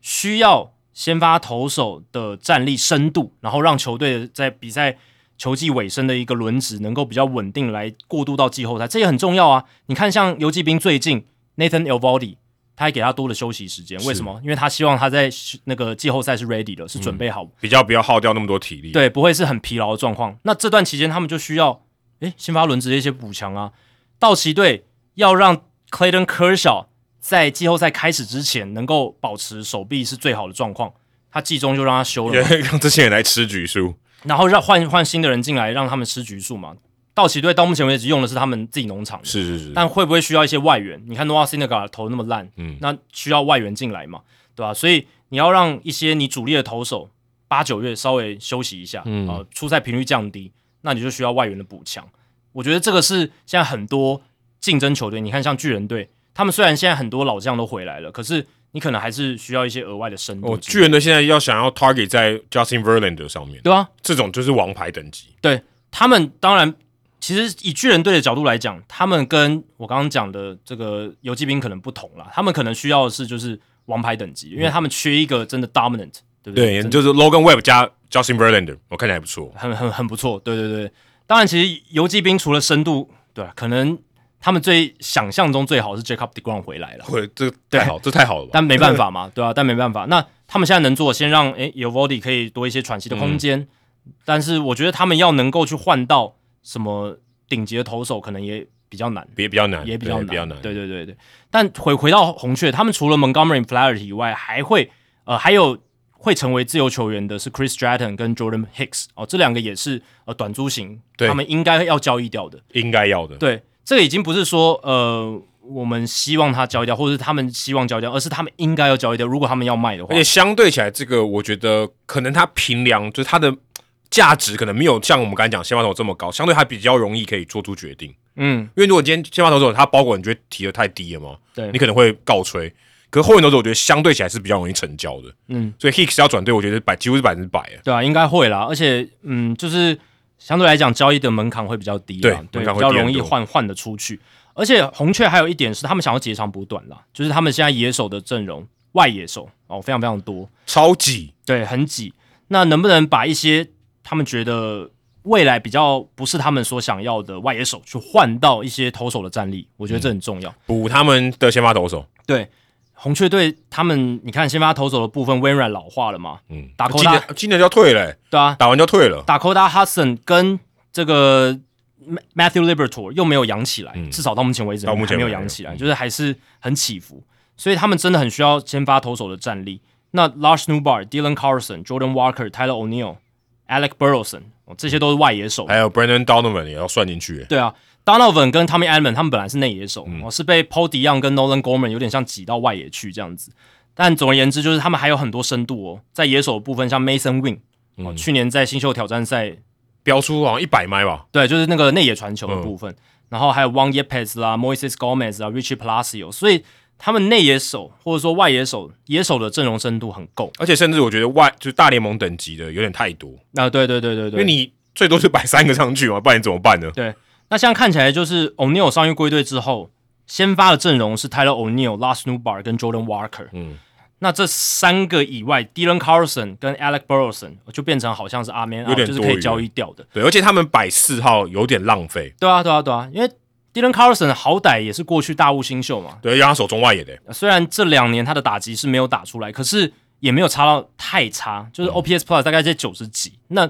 都还是有潜力，因为他还很年轻，对，还啊很年轻，这很重要还。不到二十五岁，所以你还有机会看能不能把他修成一个诶蛮不错的打者这样子。嗯那以这样子的一个角度，其实 Dylan Carlson 他有点像是这一次交易市场上低配版的 Cody Bellinger，有点像是这样，因为他有外野防守嘛，嗯，然后他也是他可以打左打，他是左右开弓，。对，然后，嗯，他也是运动能力不错的一个野手，只是他没有 t r a i record，真的低配吧？对，就是低配 版。 ，Cody 对 Bellinger 拿过 MVP 耶、没错，而且 Bellinger 今年也打的比 Carlson 好很多，对对对所以如果 Bellinger 是市场上可能呃数一数二的交易的野手选项，对嗯那 Carlson 可能就低配版这样子，所以也听说洋基嘛，或者是像对太空人都有可能找 Carlson 也说不对，定，那如果他找 Carson，代表那个 Jordan Alvarez 可能要要更久哎、嗯，但其实他们本来就很缺外野的深度，是也没错，对，啊，本来就少了一个哦但不 Michael 过而 Brantley，、且 Alvarez 不要打不要守左外野了，太太辛对苦啊，了让他打 DH 啊，对让他多打一点 DH 指定打击的部分，对所以呃看起来如果呃这一些想要补外野棒的球队少了，就是没有追到 Bellinger 的话，那可能他们就会 Carlson 往不错 Carlson 啊这个方向去对找对，控制权也比较长啊。哎、 Bellinger 只有一年呢、欸就半年而已啊。对就是他今天签，他今年才签一年合约而已。然后我也看了一下报道哦，那这个红雀的地方媒体的报道是 Nubar 看起来是非卖品，因为他有人气嘛，然后喂哎他也打得好。题外话，你去日本看，我都不懂哎、这完全没有道理。Nuba 这么红，就打经典赛啊，有道理啊，有道理。他那个经典赛的效应太强了，超红，被日本人爱戴到，爱戴到，对吧、啊我我我其实我觉得真的很难理解，因为他原本也没就在这个之前，他没没可能没有多少人知道他是谁，是啊就，变超红。但是他也是靠自己嘛，因为他很融入日本武士队的团对队，也是嗯然后还会加油打气，然后跟队友的影响力、跟队友的一些互动都很好。你看他的那个胡胡椒罐的庆祝手势，还感染了这个日本队嘛？没错对啊，这个是很难得的一件事非，常非常难， 这是完全出乎意料之外的事。也可以增加红雀队在日本的曝光嘛。我相信很多人现在很多日本球迷变红雀球，对啊，那日日本就是红红雀，他们搞不好可以招商到一些日本的厂商也说不定之类的。那 Nuba 看起来是非卖品，Brandon Donovan 跟 Jordan Walker 应该也不会卖红，，应该也不会因为买。 Donovan 他内外也都可以守，对，而且对站在刚下新人王哎、对啊，Donovan 去年是第三名啦，新哦新人王第第三名三名，然后有拿下金手套，对对对对，因为我记得好像打败哦，他打败 Edmond 拿到金手套，对，而且他打击相对稳定嗯啊，他打击相对稳定，然后再来 Walker 是大物新秀嘛，嗯那比起来 Borison 跟 Dylan Carlson 是比较可以来交易的，对对，那目前看起来 Wa- 是这样 Walker 可能打的比 Carson 还好啊。哦，对对对对对，对，所以他如果真的要以进攻表现来讲话，Walker 比较容易留下来。都是大物，对可是红雀已经给 Carlson 很长的时间了，呃，两年多，然后自己打不出来，嗯对，所以这个就会变成一个可以变成拿来交易的筹码。只是说，不管是 Tyler O'Neill、Burleson 或者是 Carlson，呃，虽然他们自己有看起来被交易的几率比较高，可是他们都算在生涯比较低点，哦，就哎是对数数据比较差的时对候。，相对起来卖相不是他们该有的样子。没错，那你能换到的能多好，对不对？所以这个 m o s a i c 真的很难做嗯哎、我觉难得做啊，我觉得他手上有很多东西，他可以割舍了，嗯，但他其实卖相都不是在最好那个点。我觉得可能要看能不能包一下，对不对？包两个外野手，或是包一下一个农农场的东西，然后看能不能换到一个、嗯提升一下价值。对可以轮值二三号的年轻投手因。为这不像我们像去年 Luis Castillo，他在红区，他在红人嘛，嗯啊卖到水手，哇，这这牌子很大嘛，对不对？一去就给你集王牌的集战力，嗯他没有这种人。啊我有听到 E ESPN 的 David Schoenfeld 这个记者，他假设了一个交易案，就是红雀跟水手，然后红雀去换水手的 Logan Gilbert。嗯，我有看到这个对，因为这个其实是可以讨论的啊、因为水手缺什么？缺棒子嘛。然后水手的先拍太多，而且他外野，呃，外野手也很缺嘛，对对不对？因为 AJ Pola 也打不好，嗯对。那在红雀这边，他们就是需要投手，嗯先发对投先发手，投手而且年轻的，水手没有这个很最多。嗯这个最多。那你可能换不到 Bryce Miller，因为我觉得 Miller 的等级可能然后目前看起来天花板更高。然后 George Kirby 又投的那么好，我觉对得也不会放，你对放掉水手迷可能会暴动，没错，那 Gilbert 看起来是一个水手，稍微比较可以舍弃的，但我觉得都很难诶、欸都很难。就是 Gilbert 你要舍弃，我是觉得很痛诶、欸因为他也是一个，嗯，至少要到二零二七年球季结束才会成为自对由啊球员的人而且。他投的就去年投的很好啊，呃，今年也算扎实也很好啊啦对啊也很扎实，就是防御率三点五到四，其实投的这个防御率跟 FIP 的数字跟 Montgomery 有点像，但是他很年轻嘛，他还有这种呃往上上的往还有上成可长能的嗯性，还有成长的动力啊因为，他的球也好嘛，他控球也好，对，所以我会觉得，如果水手跟红雀真的要成这一笔交易的话，红雀要付出的代价是比较大的，那他们就愿不愿意哦付得出来这样子，嗯。对，愿不愿意去冒这个险这再样子把欧尼尔交易回去啊！欧尼尔之前就水手的，啊？ 对对对马扣港沙是那笔过去的，对对对对对，但对啊，O'Neal 他现在也算是今年状况很多嘛，呃，跟教练团出摩擦，然后现在打击状况也嗯不所是以很好啊蛮有机会的。欧尼尔回去水手，而且又离他家就加拿大比较近一点，然后呃，水手这边他们当然也是希望有一些嗯长城炮火嘛，对不对？那今年他们的外野阵容当然已经有 Taylor Scott Hernandez，还有 Julio Rodriguez。Jerry c a n n e l 受伤会改变一些，对我觉得这个也是很大的关键。k e l n i c 的受伤可能会让欧尼尔更需被需要，而且 k e l n i c 他打不出来，因为虽然他四月打得很好，可是后面又好像有固态有复对萌，所以如果他再打不出来的话，其实他们真的需要一个年轻的外野手，然后来哎，欧尼尔算年轻吗？他也算中生代中啦生代了。啊但你如果可以包一个 Carlson，对不欧尼对？尔加 Carson 换 Logan Gilbert，之类的，哦要要哦，加其他的东西啦，要没有没有没有这样单换那么直接啦。你说二换一吗？还是要再你说水手队这边要再加，还是红雀队这边要再加？水手队这边可能也可以加一个小联盟新秀之类的啊，哦看就是双方怎么去谈嘛，对吧、是我觉得这个是可以想象的啦，对吧、好像没有那么离谱哎。我我觉得是可以思考看看嘛，毕竟也是 E ESPN 专家提出来的一种想法嘛。对，因为啊我觉得现在水手队也比较尴尬，水手队他可能也会想要做一些整理。对，嗯没他错，也不会说我就我就单纯买而已。嗯，对啊，所以，嗯、水手这一边他们可能也是真的需要截长补短嘛，对不对？对他们也是长我觉得也是他们长的部分是先发投手嘛，先发投手的他们也深度不，会觉得说他们今年、明年都什么都放弃啦，哦对啊不会对啊但他对们啊今年有可能会放弃啊。但他们但但明年肯定不会嘛，对不对？对啊，而且他们今年就是打极端很落赛嘛、对，呃所以跟红雀队正好是一个，还蛮互补的。好像是那种接口有没有对可以对在一起，刚好你那看个我们没有帮支付平台做广告 呃，没有没有没有是是我是那个接不一样啊，一个凹槽跟对一个凸起来对的，对然后另一边这样可以直接插起来一边缺投手，一边缺打者啦。对啊，对啊，对啊，所以这两个好像是可以把他们凑起来。不过你刚刚讲，就是为什么我们要在这个八月一号之前，就短短这几天去决定可能某一些球队今年的命运或是长期的命运？其实我有最近有看到，就是呃大联盟的交易大线历史，我觉得还蛮有趣的。以前其实不是在七三一或八零一，以前呃有长达大概六十几年的时间是在六月十五号，嗯从一九二三年到一九八五年都是六月十五号交易大线。嗯，对，然后最早最早的交易大线其实是在一九一七年设立的，国联在一九一七年设置交易大线，然后呢，美联则是在一九二零年跟进。那国联第一次设的时候是在八月二十号，更晚。然后、对，八月二十号有点不太合理耶。对，所以其实一开始的时候也是在调整，就是这个交易大线要设在哪里，因为那时候也是刚设定新规定嘛，嗯草创时期，然后还不知道，所以国联一开始八二零，然后一九二零年美联是一九二零年美联是设在七月一号，所以那时候两联盟差很大，这个交易大限不一样，然后差了一个有多没月。有合并？但可当然可以这样 啊。然后后来是在一九二一年，他们取得了一个共识，就是设定单一交易大限，不然太乱了。你两个联盟不一样的制度，这不能交易过去了。对。而且其实一九二一年那时候是设在八月一号，其实是设在跟我们差不多现在的时刻哦。但是后来他们在一九二二年发生了一个事件，就是当年的中人队圣路易中人队跟纽约洋基队就红雀队的算前身呢、对前身。那那个时候中人队并不是什么太强的球队，可是他们那一年有竞争力。那洋基队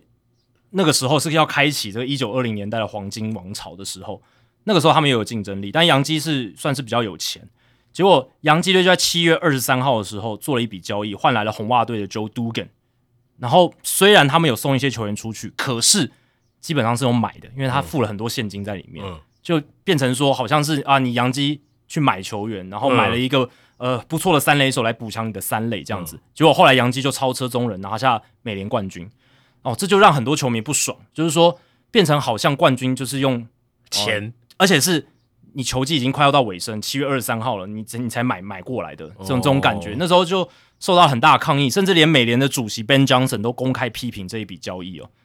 对啊，我我只是不知道他如果这么讨厌这笔交易，他应该可以否决吧？但没有否对决。啊，其实联盟应该是可以否决的。大家，因为我们不会谈到这件事情，通常对通常联盟是可以联盟是可以决定的。对啊，但那个时候没有否决，然后就让他们交易了。然后呢，结果主席也批评说应该要去抵制这样子的一种做法。哦，结果后来一九二二年的冬季会议，美联国联就决定把交易大限往前移，移到六月十五号。可六月十五号又有点太早哎、对，其实他们目的就是要早，因为他们不希望出现像那一笔周都跟的交易一样，就是太晚才出现阵容上的变化这样子。哦，这个是他们当初的想法，因为当时两联盟认为交易大线往前调可以消除在球季中后段买到冠军这样子，当时人们觉得不道德吧，或者是觉得哦，不公平嘛。就可是如果按照现在的角度来看，六假设到六月十五号，嗯，我觉得交易上会变得超冷淡的、啊，对啊，对啊，对啊，因对啊为。因为没有人知道会发生什么事。其实那个对对对，其实当初他们就讲说，六月十五号为什么要设在六月十五号？因为呃，六月十五号大家真的不太确定自己要当买家还卖家，根本还不知道说，球季都还不到一半呢、对，那你如果真的对自己有信心，那你就要把提自己的 commitment，就是你投入了这种心力更早嘛，就你嗯六月十五号之前就要做，那这个门槛是很高的，对，不像说我们一到呃八月的时候，你已经比较清楚自己的处境，对这啊样子对啊对对啊对对。那我也看了一下，就是为什么会设在六月十五号当当初哦、就是因为、呃这个是谣，这是一个传传言，不一定是真的，但是他们是说，因为洋基队在一九二二年，就是一九二二年那一年，洋基队他们在六月十五号的时候是最后一天还在第一名的时候，就是美联第一名的时候， 嗯，所以呃，超过那个日期之后呢，他们就掉到第二名了嘛。那你有你掉到第二名，你就有那种想要换人的需求嘛，想要补强的需求。那他们意思就是说，把交易大限设在六月十五号。如果当年大联盟交易大限是六月十五号的话，杨基就不会交易了，哦，因为那个时候他们在第一名，对他们就不会想交易了，所以有点像是有点针对杨，那真的是很针对 杨太基，针对，很针对这点因人设事。有有点像这样，当然这只是传言，但有人是这样觉得，所以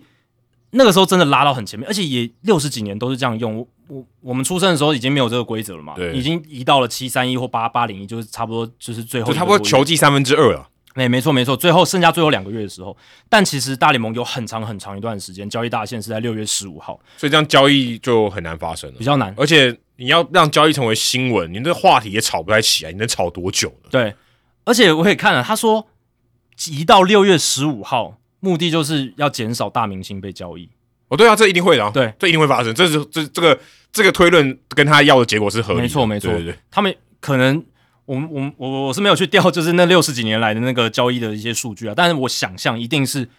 真的大明星的交易会变得比较少，可是这样他完全抑制他的商业价值。其实他这样子，我觉得长期来看是笨的，哦所因以为你、因为嗯你有来有来有有来有往的商业价值会提高。对啊，所以你看一九七零一九八零年大联盟做了很多变革嘛，对包含自由球员制度的出现对，然后交易市场的活络，可能也刺激了他们在一九八六年的时候，哎，改到了比较后面，就是我们现在看到的。所以才会更赚钱，才对可以更蓬勃发展。如果你太前面，我觉得会抑制这些商业价值。对，要抓到一个比较甜蜜点一点啦，嗯就是你太早真的交易市场不够活络，对哦，太晚可能有人觉得哦，你几乎是不同球队在打季后赛对了，对对你跟例行赛打的完全是不一样的很，很有可能啊。对如果今天假设我们把它改到八三一的话，嗯，那真的会很可怕。对啊，对啊，会有会有那种超烂的队伍跟超强的队伍，对，所以目前看起来这个七三一八零一这个时间点，剩下两个月的时候，啊看起来是一个甜蜜点啊，看起来是个甜蜜点。而且大联盟为了再进一步提高，就是这个交易大限它的意义，其实我们在二零一九年也实施新制嘛，就是八三一的这种让渡名单的交易大限也嗯取还啊消了，对对对对，所以变成说你就是。原原本还有，后来就没有了。对，本来还有一个月的所谓让渡名单交易大限，你就是通过让渡名单之后，你还可以交易，对但是现在不行了嘛。从二零一九年开始，就是我就单一的交易大限对，对对，这个对我们媒体来讲也比较好操作嘛。我就只要顾虑一个事情，就是这一个交易大反正限。他就是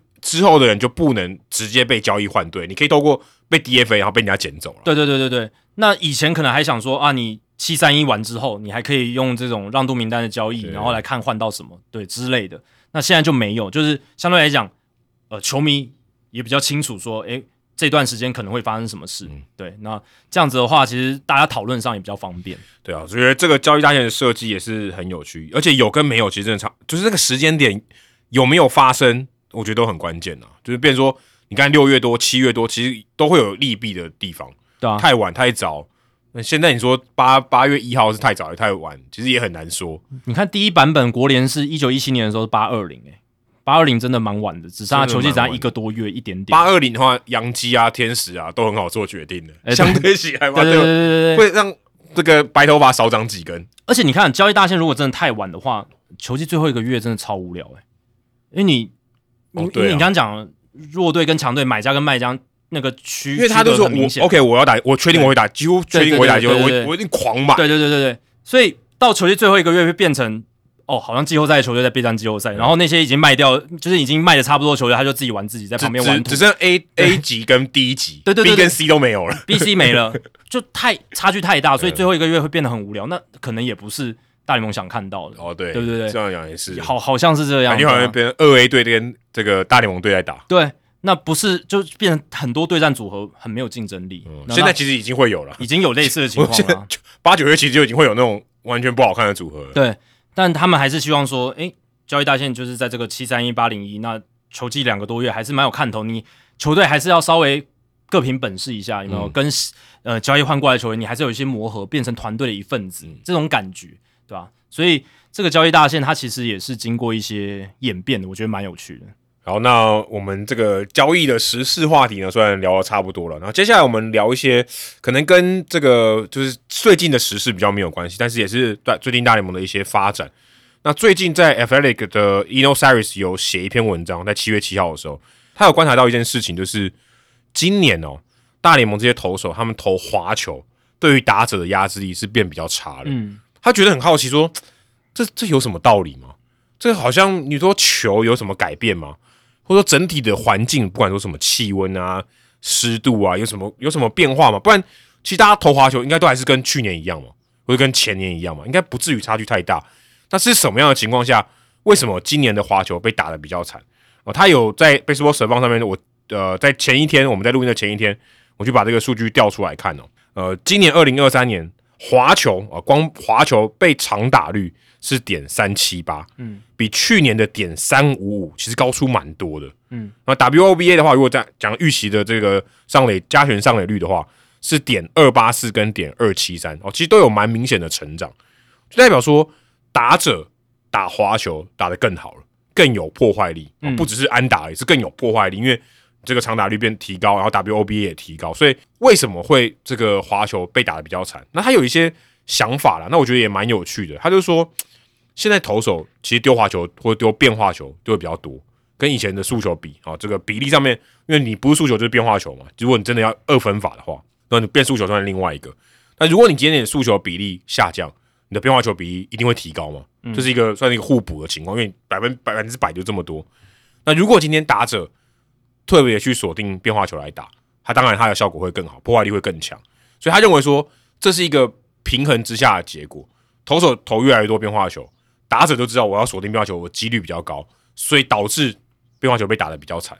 这对是他的一个推论。对他其实除了这个原因，他就是整理了三个嘛，一个就是呃滑球的使用量实在是变太多了，然后再来就是打者也可能透自己透过科学化的训练，现在有 Traject，还有很多不同种的高科技的投球机来提升对滑球的掌握度，你平常就可以练这种滑球了嘛。甚至你还可以练 Verlander 的滑球，对，以前没有这种投球机的时候，你要为球投手投这个实在是太强人所难，他也投不出来，对，我说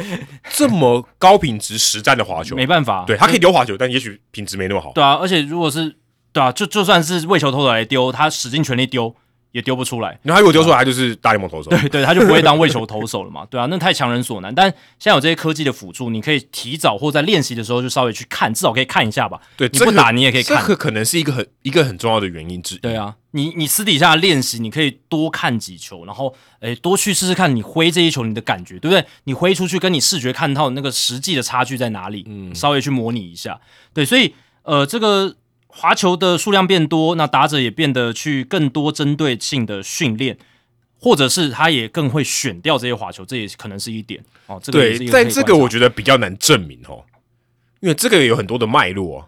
对不对？你说不管是各种球速，或者你对面那个投手他的状况怎么样，对，他选掉这个滑球，哦，绝对不是因为他要选掉这个滑球，他可能有很多很多的脉络。嗯，对啊，但呃，至少从分数价值来看，确实滑球的这个分数价值是越来越靠向呃打者这一边，嗯就是压制力不像以前那么好，那可能也跟选调有关系。对，然后呃，再来就是 David Robertson 有说，他在接受访问的时候有说，现在很多大学球队都有这些球路的相关数据啦，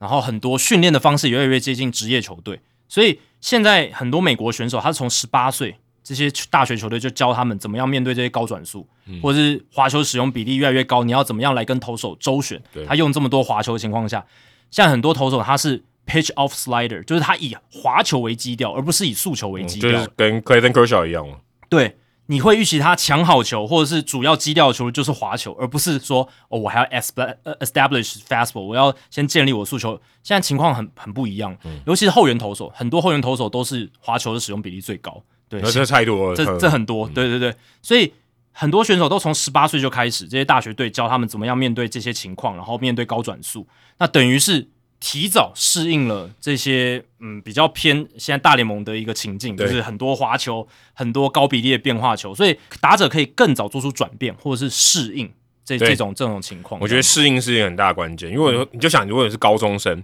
以前教练教你怎么打，可能就你就凭技巧嘛，对啊或凭感觉，凭你自己的判断。那现在如果你突然要用机器来辅助你，那是一个蛮大的落差。对啊，而但且如果你今天你在大学里面，哎、你是那个落差，你是有比较长的一段衔接期的，对啊，而且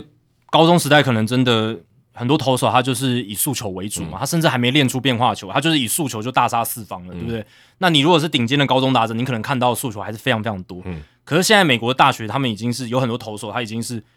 在做科学化的对训练，很那多他可了能就增加变化球什么，所以他们整个竞争的环境、训练的环境都已经是有点越来越接近大联盟了。不然我们这样讲，Post Games, Post Gaines，他的对教练是 West Johnson，大联盟下也不能大联盟下来的啊、大联盟转过去的，他先在大学，然后在大联盟，然后再回到大嗯学，对，那带回去的东西就不一样对。啊，所以路易斯安那州大，你可以想象他们的训练跟比赛的环境，可能已是经很几高乎科几技乎都是的职几乎职业等级了。对。所以 Robertson 想强调的是，现在很多年轻的选手选秀进来的，然后上到大联盟，你就会发现他们其实很早已经适应这样子的文化跟这种竞争的脉络，很多滑球变化球比较多，而不是像以前可能说哦，你在小联盟你还要磨一下，就是呃看很多的变化球什么的。有些大学的选手可能他已经很适应这样子一个方式了，对吧、啊对。然后还有一点就是，呃 i n o s a r i s 跟 Will Salmon 在这篇文章有提到，就是会不会跟球的空气阻力系数下降有关，就是回到二零二一年跟二零二零年的水准。但我这个比较不买单啦，因为呃，所有球种都会受到影响嘛。对啊所有球的空气阻力系我数我下降我也的话我也觉得，对啊，但呃，他是里面有提到说有一些选手他们自己这样讲，不是我不知道他，找一个借口吧。对啊找我一个觉得是借口找借口。对嗯但这些都确实是可能让滑球的被攻击数据呃变得对打者有利的一个因素啦。对，因为空气阻力下降也确实会让滑球的数据变差，只是是不是它单一球种变差，这就不一定了，这样子，对吧、所以这几个因素，那我个人觉得，你从数据上来看，也确实可以看到刚才讲的那些因素嘛，因为滑球的使用比例，二零零八年开始有球路分类追踪的时候是百分之十三点九，今年上升到了百分之二十二点二，哎，嗯，已经上升了将近十个百分点，九个百分点左右。那去年百分之二十点八，今年百分之二十二点二，这是单滑球的使用比例。呃，就是这边讲的滑球包含 sweeper，啊多汗水吧，对对对对对，这 sweeper 其实就是滑球，所以你看它每年是几乎都在一一直一直在增加，尤其这几年涨得特别明显。五年前的时候，二零一八年是百分之十六点七，今年涨到了百分之二十二点二。所以滑球的这等于种比例提真的提很升高，他们的百分之三十三，哎、对啊，其对，实很多哎、 很多哎、真的非常非常多。而且我也观察到了哦，就是滑球他们在 glove side，也就是手套方向的变化幅嗯度、横移的幅度是也是在近年大幅的增加。对啊，不然 sweeper 不会出来嘛。对，其实我都 sweeper 跟真的就说增 sweeper 加这个分类不会出来，对，这个是呃，在在今年平均滑球的横移幅度是七点四英寸，嗯诶，七点四英寸，这个数字在二零零八年开始有记录的时候是五点四英寸，嗯，多了一一英寸多，两寸快两寸，两寸，对，嗯其实多了两寸，这个其实是诶，这是平均值诶，所以。一般的滑球在二零零八年跟现在我们看到一般滑球已经是不一样的东西了，嗯因为真的这几年 sweeper 的增加，很多投手他追求大横移的幅度，对，那而且真或的者说或者说有那些大混一滑球的投手，就像 Chase Roll 这种，嗯，他就被很重重重用嘛，哎你只要给对我啊丢滑球就好了嗯，那把把你的这个平均值都拉高了。而且不看别人看大股就好，对，大谷也是哦，大谷就是他算是这个大横移滑球浪潮上面的风头人物嘛，对对不对？他算是也也真的就是在这两年增加了很多这种大横移滑球的使用，那位移的轨迹真的很大。嗯可是我们也看到了，大谷过度依赖这个大横移滑球的时候，他的投球数据是有下滑的。对啊，其实我觉得这个我刚刚提到的，其实打者看到你越多，你好就你好用嘛，以投手来讲，嗯你好用，你用的多，那我就容易锁定，我也我比较容易适应啊、对我也容易适应，我是我我有适应的好，我就容易打得到嘛。其对实这这道理就这么简单。嗯，那一样的道理，你的诉求如果真的超快，它就不好适应嘛，你压制力就好，对一样的道理。而且呃，有一些投手忽略的是，他们觉得诶，大横移滑球位移轨迹很大哦，打者都会打不好。但其实你如果去看反向打者对大横移滑球的数据，是打得很很不错的，嗯因为他看的轨迹比较大，没错。所以你以大股来讲，反向打者左打者对他的大横移滑球，我们之前节目聊过，其实是呃对他的大横移滑球打得不错的，就是左打者的部分，而且大横移滑球的。Platoon split 就是他面对右打者跟左打者的差距，诶，是所有球种里面最大的。所以也蛮合理。可可是如果讲说什么其他那种变速球，也没有到那么大，没有到那么夸张啊。有些右投手甚至对右打者，他也是用变速球投的下下也效，是对所以大横移滑球它是这个呃右右打者跟左打者差距会很大的一个球路，所以对大谷对右打者的时候，他的这个大横移滑球真的很强，嗯右打者基本上打不太到，如果投在一个好的理想的位置，但是如果对照左打者，哦、他应该要减少他大横移滑球的使用比例。四缝线诉求丢的太少，呃，我就觉对得，没错。而且呃，其实现在的投手、哦、如果太过依赖滑球，他其实可以走回一点速球啦，嗯不管是二缝线的深卡或者是四缝线，因为现在四缝线在球路设计上，球队可以帮的越来越多嘛，嗯他可以把你的转轴调得更正一对，点，就跟我刚旋才转效讲率更藤好。浪一样，对，就是每你每一个旋转能带来的这种视觉上穿的效果，如果变得更好的话，嗯对不对？那你的诉求品质就会提升。那这个是现在越来越多科学化的方式可以来帮助选手做到的，对吧？所以呃，滑球的部分，它其实是近期就是大家使用率非常高，可是好像有一种那种那种物极必反的感觉一。定的，对对对，靠太极端，它会稍微有一些反弹。就跟你刚才讲诉求一样。如果今天大家都把诉求练得很好，呃，那他就容易锁定诉求了，嗯你诉求就多了嘛，我就抓诉求打嘛，对不对？对现在就是滑球比较多，他就抓滑球打，就这么，我觉得就这么简单。以前是诉求真的太多了，嗯嗯，呃，以前在还没有这些球路分析研究的时候，太依赖诉嗯求了，所以呃，当这些进阶数据发展，哦、可以分类球路，我们来研究这些呃球路它逐个球路的它的压制力的时候，大家就会发现哇，我们丢诉求丢太多，我们应该增加其他变化球的使用比嗯例，让你更难猜，就这么对简单，对让你对更对难猜。然后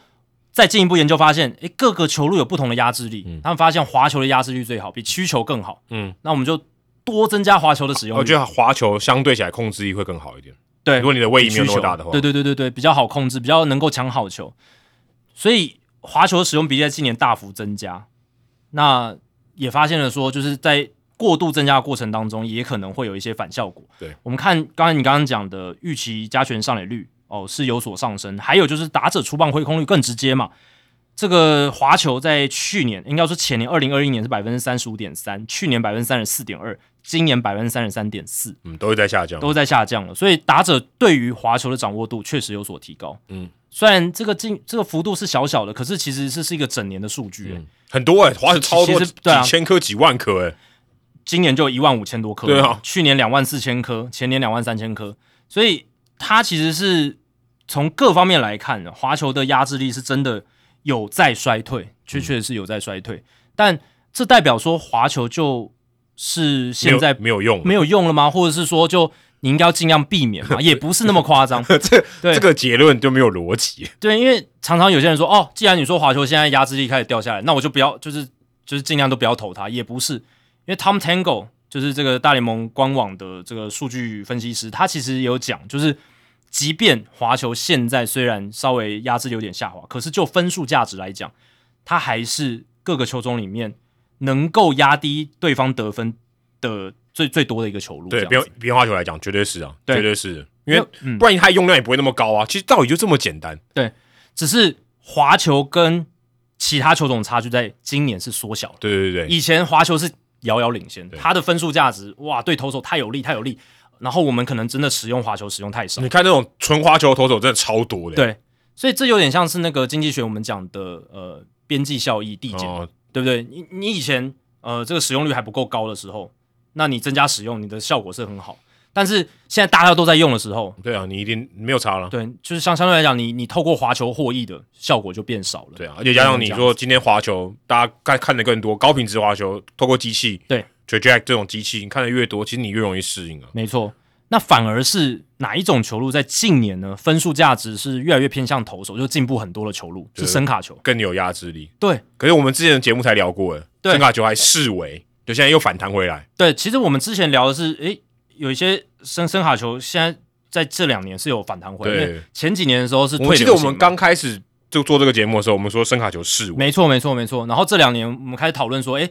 声卡球也许有一些复辟的情况，就是开始回来。那为什么呢？就是因为诶，你滑球走太极端，对啊，就会反弹回来，它是个动态平衡的关系。所以你看声卡球，就是 Tom Tango 它有一个列表，就是每一个球种它的分数价值，它就列列出了所有球种的它的分数价值。那尤其是声卡球，从二零一九年开始，它的分数价值是越来越往负值发展，对，就是越来越能抑制打者得分。抑制打者得分，没错，而且它的幅度是最大的。嗯，所以代表说声卡球在这几年是呃压制效果进步最多，不是说它压制效果最好，是进步最多。对，这非常合理吧？嗯第一个投的人变少，他 适适应的这个就是越来越来越难适应，他越来越少看到圣卡球了。我熟熟悉声卡球的这个机会好像变变少了一些。对啊，就是他相对起来，他有点比较少看到，比较稀有，相对比较稀有，不是对真的很稀有。那就像蝴蝶球一样的道理嘛。如果你今天蝴蝶球全大联盟只有一个投手在丢，他对我投的很好，他一定他一定超强的啊、对，因为你好久才看到一次。因为这几年声卡球的使用比例还是在往下掉的，嗯哦，即便说它的压制力开始变好，但声卡球的使用比例还是是往下掉，那滑球还是一路在往上升这样子。那这样子的趋势发展下去的话，可能明后年开始又会出现一个反转，声卡球会啊会啊的使用比例可能会开始就是我由低反高，就绝对可以预期这件事，一定会这样子。然后滑球会开始就是由由高反反反降这样子，会稍微下下降一些。对，对，那会立刻出现交叉吗？我觉得也应该不会那么夸张，应该没有到立刻吧？嗯对，没有到立刻，但是它会出现一些趋势上面的扭转。那声卡球也有一说是说，诶，现在大联盟球队知道让哪一些适合投声卡球的投手来投声卡球，特别是出手角度吧，我觉得出手角度，因为现在我觉得现在大联盟也蛮注重出手角度这件事情，他已嗯经不是说、不是说怪头哎、欸，不是说说这个很怪，对投的位置很怪，没有他在怪之后，他也用你的这个投球的角度去设帮你设计球路，对啊你对啊多对啊投一点这个球路，所以你球速不够快没关系，你看能不能弄出好的转速，或者是出手角度来帮助你做很好的视觉上窜效是哦果。以四缝线速球来讲，就是这样嘛。我你们之前聊过了嘛，就是你的出手点比较低，然后你的转轴又很正的话，那你投在好球在上缘，哇，嗯那个视觉上窜效果很好很好。那这样子同一套理论换到声卡球的话，你可能要那种越超高压高的，对超高压，然后你投声卡球，搞不好效果是更好的。对对，所以嗯，现在搞不好就是大联盟球队也真的找到一些比较适合投声卡球的人来丢声卡嗯球，或者是他的声卡球能够吃到更多所谓的这种缝线尾流效应，嗯就是 seam shifted wake，因为这个缝线造成的位移呢。它其实是会往这个以右投手来讲，就往右打者内角对对窜嘛，对，有会点让变速掉球的道理，对，像变速球的道理。那如果你能够抓到更多这种缝线带来的嗯尾流变化的话，这种位移幅度其实是会让打者很难捉摸的，很因为很反直觉了，对对对很反直觉。对，所以呃，二缝线速球，然后变速球，现在反而是呃，可能就是大家投手也许可以去多钻研这一块。对，所以这就是一个这样，就是如果大家都熟了，你就要换另外一套。所以它到后来就是一个，呃，你不能都只偏某一种嘛，偏某一种大家都很好抓。所以你越多种嗯球路不同的在那边搅和，平越平均，其实打者越痛苦。当然，当然当就然。是先发投手为什么要那么多球路？就是对因为让你痛苦啊，你就是猜不到啊。如果但嗯今天就两种球路，多好猜，但你球路多哦、呃投手来讲的话就很难控制、呃对所以这个是，你也你也很难难比较精。如果你每球都很精，那你就王牌了，但很少这种投手没有这种投 手呃几乎没有了。你看达比修，他球路多不多？哇，很多多到爆！可是你要说他每一球都能控好吗？他每一种都能但但控得很他好基本上已经有五个 plus pitch，但已经很强是了已。经是超级超级强了。可是他有时候也会有落赛的时候嘛，而且他虽然球种多，可是他单一球种都不是那种全联盟最顶尖的对，对对对对，对他都不错，哎、都有中这上，这已经很好，中上有 plus 就很好对了，都很强，对，但他并不是那种真的最 top 的四缝对线对，对他也不是最 top 的滑球，对对对可是他能够会丢这么多，而且凑成同一个 repertoire 同一个武器库里面，那很厉害。就这这就已经超强了，就有点像说你今天什么摇滚曲风你会唱，嘻哈你也会唱，你什么都会唱，哇，但真的是超强的。对啊，对啊，对啊。那前几年我们节目刚开始播的时候，那时候唱衰声卡球嘛。但你看这几年，像巨人队，诶他们一堆声卡球好手、嗯， l o g a n Webb 跟 Alex Cobb 都代表人物对。嗯，尤其 Logan Webb，对不对？他就而且是其实声卡球威廉其。实超没道理，他们球场已经超难打全垒打了，你嗯们 弄一下声卡球投手要干嘛？这感觉是比较弱鸡队比较需要这样的人。啊、对对对，多多说对，今天这个 Oracle Park 已经算是非常难打全垒打了，已经非常难打了。对啊，可能巨人队对于自己手背比较有信心嘛。对对啊，这可能也是声卡球投手是要适合一个就是你身后队友防守比较好的比较好的球队对，相对来讲的话，你这样子就可以手下比较多球嘛，你的队友来帮你忙的话，这样会比较好。而且跟 Marcus Stroman 这种一样，其实声卡球它能帮助到投手的部分，就是它可以增加你投球的效率，嗯，你不用每一次都靠三振去解决你的对手。对，这个也我觉得现在也蛮重要的。这个我我觉得又回来了，以前大三阵追求三阵的年代，现在反而如果我今天可以让你更省力，我先发投的价值会更高。我就看有有点回到以前八零年代的棒球，对啊，我能够把这个先发投手的局数稍微拉长一点，然后帮助到我牛棚，也也是功德一件如。果你从五局变六局，然后有牛朋友上来连吹三局，其实这个效果更要更好。对，当然，嗯、近几年的进阶数据发展会告诉你，新鲜的牛棚投手他球威强的话，哎，压制力更好。可但是空但控球不强啊，对，但我们看到像天使他们可能也是有很多这样球威强的年轻投手，尤其今年选秀，嗯可是拉上来控球不好，其实不一定长期来看是一个很好的一个效果，对啊这样子，对啊。那我刚刚也看了一下巨人队他们今年的 OAA 团队的出局制造值是正十一，全联盟第七高，其实是蛮好的，嗯，对，所以可能也是利用到诶、他们觉得自己防守不错这一点。我看教师跟小熊应该前两名的，如果没记错的话，呃，教室是第一名，对正教二室十一，对，然后小熊是正六，在第十名，都是前段班，第十名哦都是前段班，内野吗？还是外野？这是全部的，全部都哦算因为。我记得内野是第二名，因为我之前这个看 Marcus Stroman 收回蛮多的，对啊，然后呃，这个稍微岔开来，因为有一个太太扯，就是红袜队，红袜队他们是负四十三，你我们你没对有听错，负四十三。这有点太烂了吧？第二十九名就是倒数第二名的洛基队是负十三，他们中间差了三十， K K Hernandez 不知道一个人贡献多少啊应该很多。对，Devers 也应该蛮多的。他这个他这个离群值已经离群到我觉得有点扯的一个地步，就红袜队的防守真的是烂到一个你不知道该怎么样去形容。而且最好笑的是，总教练还是一个防守组，哎、对对对对，而且其实红袜队的防守不只是什么哦，我们讲那种进阶数据防守差什么的，他们是有时候会发生一些低级的失误，那嗯种注意力不集中啦，然后呃一些基本功没有做到。那这种球队呢，哦非常不适合声卡球投手。嗯，对啊，如果你摆一个以声卡球为主的先发投手在那也边，他多可能掉很多分的。他的数据可能会不太理想。Brian b a l e 他就是一个声卡球对的啊投手，所以搞不好他如果到其他球队的话，他数据搞不好更好。他如果哇到这巨人边队这，边 Logan Webb，呃，应该是哦，搞不好 Brown，因为 Bell 他今年其实投的蛮好的，嗯在红袜队都能投的蛮好的。嗯，那如果他到巨人队，搞不好就像你讲变一个 Logan Webb，、而嗯且他也还年轻，而且红袜队其实有在想要不要跟他签延长约。嗯，那我如果我是 Bell 的话，我会想说你先把我们的防守先搞不会啊，定这些相对容易修吧？这几个现在防守这几个都除了 Devers 以外，Casas 这这两个不会动以外，二游会动啊，对，但二游会换啊，呃 Trevor Story 回来，你不知道他防守好不好？应该还还还可以，至少比 Hernandez 好啊。我觉得就是 KK 啦，KK 人今年真的让红袜队的防守端，对啊，就是、如果没有记错，K K Hernandez 现在是全大联盟 WAR 值最低的。如果没记错，好像负一点多啊吧。就还蛮惨的。因为你要负很容易嘛，肯定要负很多很难的、啊那、因为你啊对对要一对上场才会负很多。对啊，因为它是算累进型数据对嘛啊，对啊 k k Hernandez 现在 OAA 是负十四啊，对我说 WAR 值应该也是最低。对啊，，对啊，就是都就是他的防守数据是真的非常糟糕，差不多跟这个 Kyle Schwarber 差不不多哦。哎、对，可他还是工具人，开到 s h r a b 摆明就 告诉你他不会防守。对啊，我就说这样啊，就是真的这样啊。嗯但 Kyle Schwarber 他即便不会防守，还是要上场。你就知道对对对哎费城人他们也是就是火力极大化付出的代价。但他火力绝对比 KK 和 n a n d e 好非常多。对啊，所以呃，如果是防守真的不够好的球队，可能真的需要滑球比例比较高的一个 pitching staff 哦，这个对啊，或者这是种或者投三振能投手力团就队三振能力比较好的啊了。哎，对对对对对，相对来讲呃比较适合。你看，其实费城人他们有走向这样的一个趋势嘛？你看他们在休赛季的时候，Craig Kimbrel 嘛哦，对， ，Gregory Soto 嘛，嗯啊，这种投手都是什么？就是三振三，振型，不是有点自己玩的，三振保送，他甚至不让你有守备的机会 对，。是自己玩类型的。 所以某种程度上是想要往这样的方向走了，对吧、嗯对吧、所以有时候球队在组建他的这种队形的时候，也也要考虑球种的一个特性。你投嗯手群里面，你球种特性比较擅长的是什么，然或后者要配合到或者队说形。实战的时候，你有这些球种，你就多加利用。嗯，你不见得说你真的要学或什么，但是你可以多加利用。你知道哦，你的后后面的投手后面的野手防守不好，伸卡球少丢一点嘛，对，啊对追对多追求一点三振，你保送多一点还还可以接受，但你多追求一点三振比较好。这样可是万一那个投手他就是靠着圣卡球成功，你要他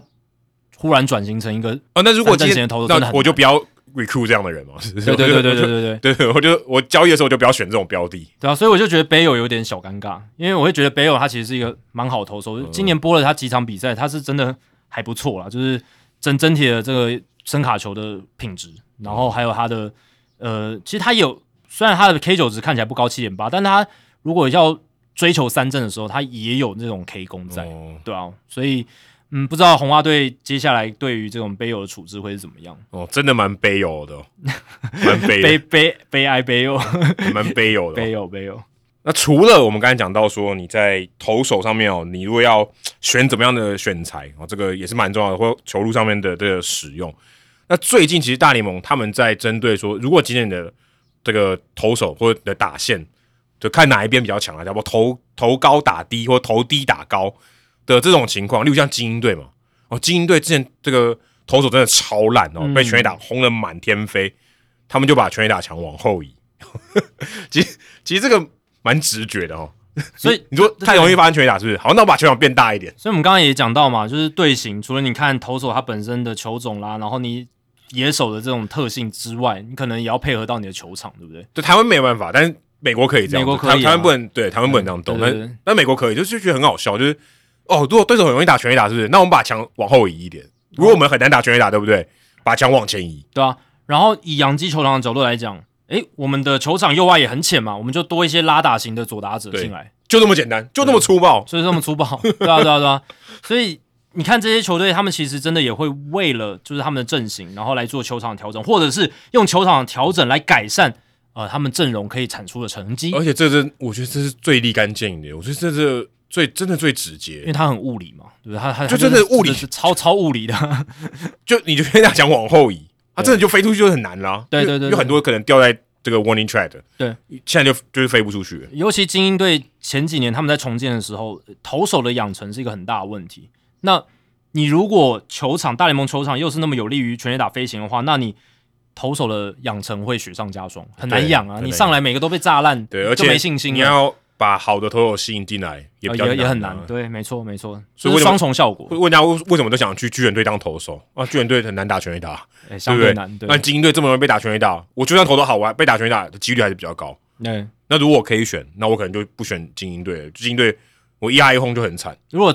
呃你是自由球员，两边出价只差一百万美金，啊其实嗯你可能会舍一百万美金去对选巨人队。这个可能这个偏差或者说这个差距，可能大家不不直觉。洛基队够直觉了吧啊？对好球好的投手绝对不会想去洛洛基队。而且其实巨人队主场已经算蛮极端的，对已经他蛮他是对很难打全垒打的球场，那洛基队就更更极极端啦对对今天好投手你很难被吸引到洛基队去啊。确实，对啊真的，因为他容易被打全垒打。那精英队这个一改动，哇，其实差距真的非常大、欸。嗯从前年哦最容易被打全垒打的球场，去年因为把这个墙往后移了三十英尺，嗯，直接变第二十三名欸诶、对，然后还有把那个墙拉高了五英尺，这个也很重要。，对，因为你就打到墙就不会出去，哎，墙精英队现在 c a n a m Yard 左外也变成十三英尺高，哎，其实还蛮高蛮的， 高的。对啊，十三英尺蛮蛮高的，对，这很高诶、欸很很高啊，其实很高的墙。如果你刚才讲多少八英尺嘛，八英尺原本是八英尺，八英尺的话，你一就是一般的球员跳，他他会超过。大概两百四十到两百五十公分。对，如果大概一百八十几的球员，他跳起来，他是可以哦对把他捞回来的。它可以够够到上面去。对，他可以超过那个黄线，那你十三英尺毫无 机会了。 呃，你用爬的啦，对，没办法，没办法。 所以差距很大，所以很多球就变成可能二连安打了。我看一下他们前年的全垒打因素，就 home run factor 是一百三十九，哦，代表在 Cameron Yards 呃比平均的球场有多出百分之三十九的几率形成全垒打这样子哦，就是全垒打的量啦，就是嗯百分之三十九多出来这样子。对，那今年是九十三而已、哦所以是少于平均值的，差超 多。差很多啊，这一来一往差了很多诶、如果用百分点来算的话，嗯，就是差了大概四十六个百分点。对啊，可是、哦、这差超 多。很多很多。那球场因素，我们看综合的球场因素，其实精英队的球场也是有下修的。二零二一年他们的 Part Factor 球场因素是一百零八，是有利于进攻的环境，对，有利于进攻，全联盟第三名。然后结果二零二三年掉到九十九，今年了就99就在平均值之下，啊大概比较就是偏平均比较啊比较偏投手了。所以简单来说就变合理了，它变成一个合理的进攻环境，嗯而不是像过去是对打者太有利，打者天堂这样子的感觉。大家要知道为什么我们刚刚讲这个，而不是讲全垒打数，因为你的球队如果投手烂，那球全垒打数就会很多，啊对对对对对对，这样就不准啊了。对。他说的是一个球场因素造成这种全垒打出现频率增加的对一个现象。如果你的打者都很烂，打不出全垒打，那也不代表你的球场不是就是全垒打产量就比较少。对对对，大家把它想成就是这个这个 Plus 的数据了，因为它也有考、考量到客队球员在这边的嗯对全对，垒打打的产怎出么嘛样？对啊对，嗯所以一百三十九的意思就就是高于联盟平均百分之三十九，对对对，那九十三就是低于联盟平均百分之七这样子，对，所以精英队的这个左外野球场的更动，哦，真的是呃非常非常的效果显著了，可以这样对讲，那其实去年老虎队呃就在休赛季的时候，因为我们之前讲到 Scott Harris，他也有说嘛，他把球场改一下，对让球场稍微比较偏进攻一点点。第三百零六集的时候，我们不只讲了老虎的 Comerica Park，还有蓝鸟主场 Roger Center 两座球场都有都讲改，那两个都是拉近，就等于嗯对对都对打打者比较有利。那老虎队呢，把他的中外也拉近蛮多，拉近了八英尺，原本真的超大的嘛，四百二十一英尺，四百二十英尺缩减为四百一十二英尺，对，而且那个全垒打墙也有都有下修，中外呃中右外野全垒打墙下修了，就是从十三英尺下修到七英尺，也降了六英尺。呃，七英尺有些球员他手一举起来就超过了，对，就是中右外野的部嗯分，然后右外野也下修了大概一点五英尺左右，嗯所以墙有内缩，高度也有下修。对，这个差距就蛮大了。可是，呃，原本这个老虎队的三连安打就变少了，呃，呃老虎队的三连安打的这个 par factor 就变少，因为他就容易更容易出去了嘛。以前很多三连安打，现在变得比较少了。三连安打要靠这个幅员辽阔的外野，就是 Coors Field，或者是以前 Comerica Park，就是外野很大，或者是像这个旧金山巨人主场 Oracle Park，这个外野幅员辽辽阔哦，就会比较容易出现三连安对打。那蓝鸟队这边也是一样啊，也是把这个中外野、右外野、左外野都都往前移一点，然后墙也都变低了，然后呃，它的墙是本来是一致的一个高度对，它把它变成有高有低有有有高有高有低低了对，有对高有有高有低这样子，变得比较不规则这样子。对，所以多少还是有差。那而且蓝鸟队也多少影也会有影响啊，等于他哎、可是发现有一件蛮有趣的事情，就是蓝鸟队其实他的全垒打反而变少了、呃，少蛮多的，对，原本去年是一百一十七这个 par factor，等于嗯说它比联盟的这个其他的球场平均起来，它有百多百分之十七，嗯那现在变成百分之九十五而已。呃，应该是讲那个 home run factor，对，home run factor，对 home run factor，就是照来讲，如果你的对墙变低，距离变近，home run factor 应该要变高嘛，对对对对更，有利于全垒打嘛。对，结果没有，但因为它也有把墙加高，对，哦所以我们那时候聊的时候就是说，它这个稍微会均衡一下，因为它有蛮多地方是有增高的，对，哦所以对耶，是有地方有增高对的，有有增高的，因为它墙本来很普通嘛，它墙就是就平的一致高度很无聊，但它变成有高有低，有高有低这样子是。，所以高起来的地方也会减少全垒打的出现。结果反而变得更不全垒，更少全垒打。，对，啊反而是我、这个效果就是变得非常的偏投手了、啊，就变得比较偏投手。嗯，他们如果我把这个数据样本拉长，二零二零到二零二，当然二零二零他们不在 Roger Center，但因为那个疫情的关系，对疫情关系，在那 Buffalo， Stacks 它因为就是它用三年 rolling，就是三三年为一个单位这样子，所以如果算二零二一到二零二二年这两年的话，那蓝鸟队的 home run factor 全垒打因素是一百一十一哦，其实是很高的嘛。嗯，那如果两年算在一起的话，今年就是你刚刚讲九十五，诶其实以这样大样本数据看下来也是掉很多、诶也是掉很那多。蛮对那些炮手蛮不利的。啊，对啊，小葛雷诺啊、呃今年上半季有个新闻，就是他前面两个多月主场打不出全垒打。小葛雷诺 Vladimir Guerrero Jr. 个人不觉得这也不合理哦，这跟球场有什么关系？他都打超大号的，对，可是他其实这个有时候可能抢全垒打球会被抢拦住嘛，哦对对，有有可能就是自家主场，因为他其实打得很强，可是他呃击球仰角有点偏低这样子，嗯所以造成说他其实全垒打数量没有到非常非常多。那小葛雷诺是直到今年六月二十三号才敲出他本季第一支主场全垒打，哦，六月二十三号、已哎，经超过你刚才的交易大线了。对，已经超越第一个就是早期的第一个交易大线。在那之前，他连续一百五十四个主场打席没有开轰，这个以一个这么会打全垒打的人来讲，呃非常非常不寻这常。个没有办法用科学解释，嗯完全没有任何道理。他去年的主场 OPS 是点八四二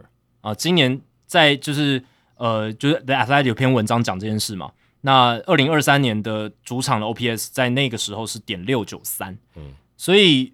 主场的 OPS 掉很多。嗯，那我是觉得这跟主场的这个规格修改多少有点关系吧，就是规格有改嘛，然后强有高有低的一个设置。虽然蓝鸟队当初觉得是说应该呃不会影响太大，就是说嗯整个对全垒打性质的影响不会太大，可是看起来数据上的呈现是，诶、对打全垒打不利很多、诶，对不利的是比对，啊较我觉多。得这个，嗯，我会觉得这个墙对于 Gr- Guerrero Junior 来讲，应该不至于影响到这么大。嗯就是如果今天他的 OPS 掉这么多，我觉得这可能有其他更一定有显其他因素啊对其他更显著的因素在这里面。球场可能只是一部分啊，对啊吧、只是一部分，但绝对不会是全部，有可能运气的关系哦对，造成说他在主场打的比较苦手这样子，对吧、但我这个球场因素的数据有时候也要看比较大的样本，就是两年、三年的数据再下嗯去看，可能会比较准确哦。那今年的样本数是，老实讲，以球场因素来讲是比较小的比，较少一点，对对对。那你如果看单纯看球场因素，你不是看全垒打而已的话，球场因素其实蓝鸟队今年是九九，跟他们过去对对对三年的平均一百零一差不多，差不多，嗯就还是一个以得分来讲啦，全联盟大概平均值的。嗯，这个可能是当初就是 Mark Shapiro 他们的这个棒球事务总裁预期的，可能就是觉得说，哎、p a r k Factor 是一样就好，嗯只是他可能没有想到说 Park Factor 的中间有很多因素嘛，那全垒打这一部分，哎、影响的是蛮大的，变对成对对不利于打全垒打，还蛮还蛮特别的一个情况。对，因为他刚才是包含所有的，包含一连打、二连打，所有全部都算在一起的，对，那个综合起来就是 Par Factor 对。那我们最早讲那个 Home Run Factor 是影响比较大，就是这样等于全垒打都下降了啦。对啊那哎、我看到另外一个大都会也把这个全垒打墙也变矮了。左外野的全垒打墙也变矮，嗯然后中右外野也把它拉近，有一个最深的地方是四百一十五英尺，往前十五英尺变三百九，然后右外也有拉拉内八英尺，对，有八英尺，对所以其实它等于它的中右外野都往前了，对，所以可能导致可能左打者或是那种呃，就是往右打者往反方向攻击的这全垒打、呃可能出去的机会变多 他们是想要洋基球场化嘛？因对，为他们有把右右外一直往内缩，就很像洋基球场啦、对啊，而且我看他这个 par factor 讲到全垒打这个第一部分，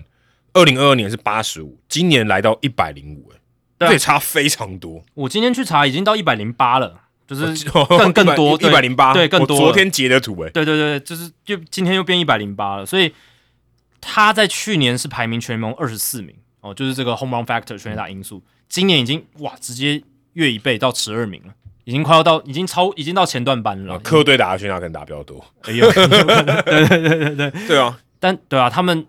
这个我觉得改球场的造成影响是很显著的啦，真的很显就是著全垒打增加的特别多，对，全垒打增加的特别多，我觉得这也是大联盟跟中华职棒最不一样的地方之一。嗯，大中华职棒没有这种问题啊，或者说没有这种讨论的东西啊，因为球场都长一样，啊对，嗯规格的都一样，基本上没有差太多。对，那大联盟你说不管像绿色怪物啊，或像呃这个守护者队也有小绿色怪物嘛，各种各式各样的全垒墙、全垒打墙的高度，或者是它的这个 dimension，我们讲它的这个规格都不一样。嗯，所以你在这 不管是你组队，或是你在自己要修改，其实都有一些可以玩的地方。现在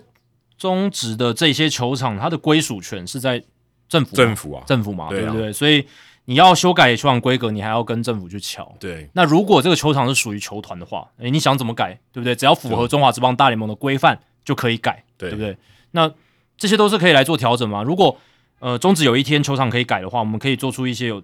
特别设计的球场，呃对不一定说哎、要搞得很极端，不用搞那种太太浮夸的。就是说，哎、有一些球场它全垒打墙某一边比较高一点点啊，是是有一些比较矮一点点，有一些进来一点怎么样？你看球是有一些乐趣的，也可以像我们讨论这样子的话题。哎、其实像桃园算有哎、哦桃园那个、嗯那个专那个席，那什么席，钻石席，哦、对，就是钻石旗是统一师统一的对，但类似的概念嘛，就是突出来的。所以那个邱志成没办法直接传回来。对啊，然后统一师的那个钻石球场旗钻石旗也是突出来嘛，所对以他到右外野标杆前面那边的界外区非常小。对，所以那个如果今天他打到钻石，他弹回来可能三垒安打，因为他相对比较不规则嘛，哦，对对对对，如果滚到那边然后弹反乱弹的话，对对对对，因为他就不是一个呃，等于是标杆那个平行的那条线了，他就可能乱弹，外野手比较难预期他的弹跳会是怎么所样以。这个还是有点变化，还是有的。但全垒打墙最直接对，啦，全垒打最刺全激垒。打墙最直接。你看每一次到分威球场，我们都可以再聊一次绿色怪物，诶、不管对主队对客队的影响，或者对是啊，打者的击球策略，然后对，不或对者左外野手怎么处理球，对，而且分威球场还还能讲的是中外野那个三角嘛，对然后还有右外野特别浅，然后有一其个实他三个勾外起来野手都就都很怪，三个外野都很怪都。有不同的课题啊，所以对客队的外野手很难处理、啊，很痛苦很痛苦。对啊，不过回过头来讲到刚才大都会，其实大都会虽然他们的 home run factor 就全垒打因素是大幅的提升了，可是我看了一下他们今年的 park factor 球场因素九十五，全联盟最后哦，所以哎，这要怎么整体解来这要讲怎么解释啊？我就觉得很也蛮蛮奇特的哦哈。对，而且而且我觉得这个我也我也我也很好嗯奇，听众可不可以帮我们一个忙？我要怎么知道这个啊这个保送的 par factor？par factor 就是球场怎么样改变你的保送的 factor？呃他可他这个只是单纯从数据去算呢，就保送出现的频率啊，就是这个球场。所以跟球场可能根本没有关系，对不对？啊呃，我我说觉如得果我能想到的关联性是，可能这个球场的气候，或者像 Coors Field，它空气比较稀薄，然后你变化球比较难控制，所以你可能保送会变得比较多之类的，哦像 OK 像这样子，就是你的空气这样子之类的。我我只是这样猜啦可，是这个是气候嘛，就代表它可能是一个相对长期的，嗯，对啊，那你对啊不对啊至于每一年差距震荡明显很大，对，对。而且我看了一下 Coors Field，它的保送的 Park Factor 是低于平均值的九十三，它是比较不容易出现保送。对，但这个就像我刚刚讲的，呃，球场的这些因素数据，它真的需要比较大样本，所以 Statcast 它才会设计一个选项，是你直接三年，三年为一个区间。哦对，那因为它会取决于的因素其实蛮多的啦，因为有时候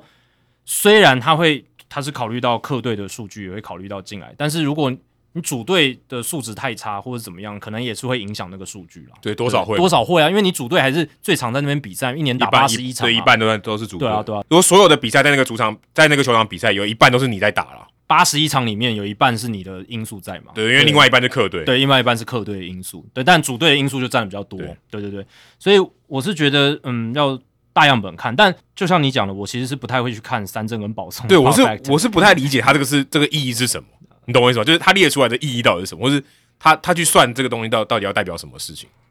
就告诉你呈现一个现象，就这个球场哦三振特别少，呃，那个球场三振特别多，这个球场保送特但别多。它跟球场本身可能没关，跟球对员可能没关跟跟球员比较有关系。对，，他只是列在那边，但你要会解读，所以可能就是这样，哦不要解读错了。因为我其实看到想说，其实到底哪里有差， 对不对？对啊，对啊，对啊，相相对来讲，我是觉得参考价值比较低啦，比起 OK 什么三连安打、全垒打这些，对，因为他可能直接跟你的 dimension 比较有关。对，那大都会它的这个全垒打变多，可能还有一个原因是，他们今年不是升级中外野的电子看板吗？是原本的三倍大。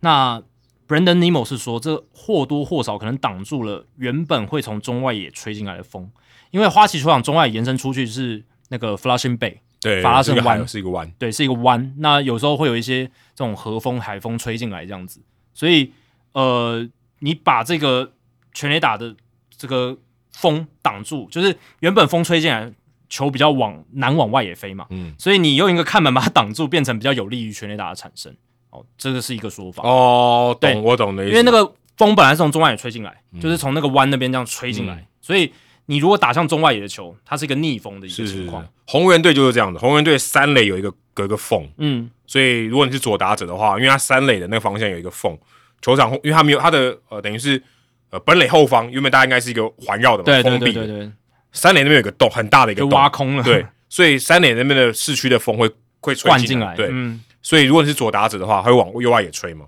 啊、所以左打者会是顺风，是那右打者拉回来会是一个逆风这样子，OK，所以这个也是球场会有多少会有影响，所以你他刚刚讲尼莫讲那个风，我觉得是有道理的，对啊，只是所以说只是说他挡住多少而已，挡住多少啦，但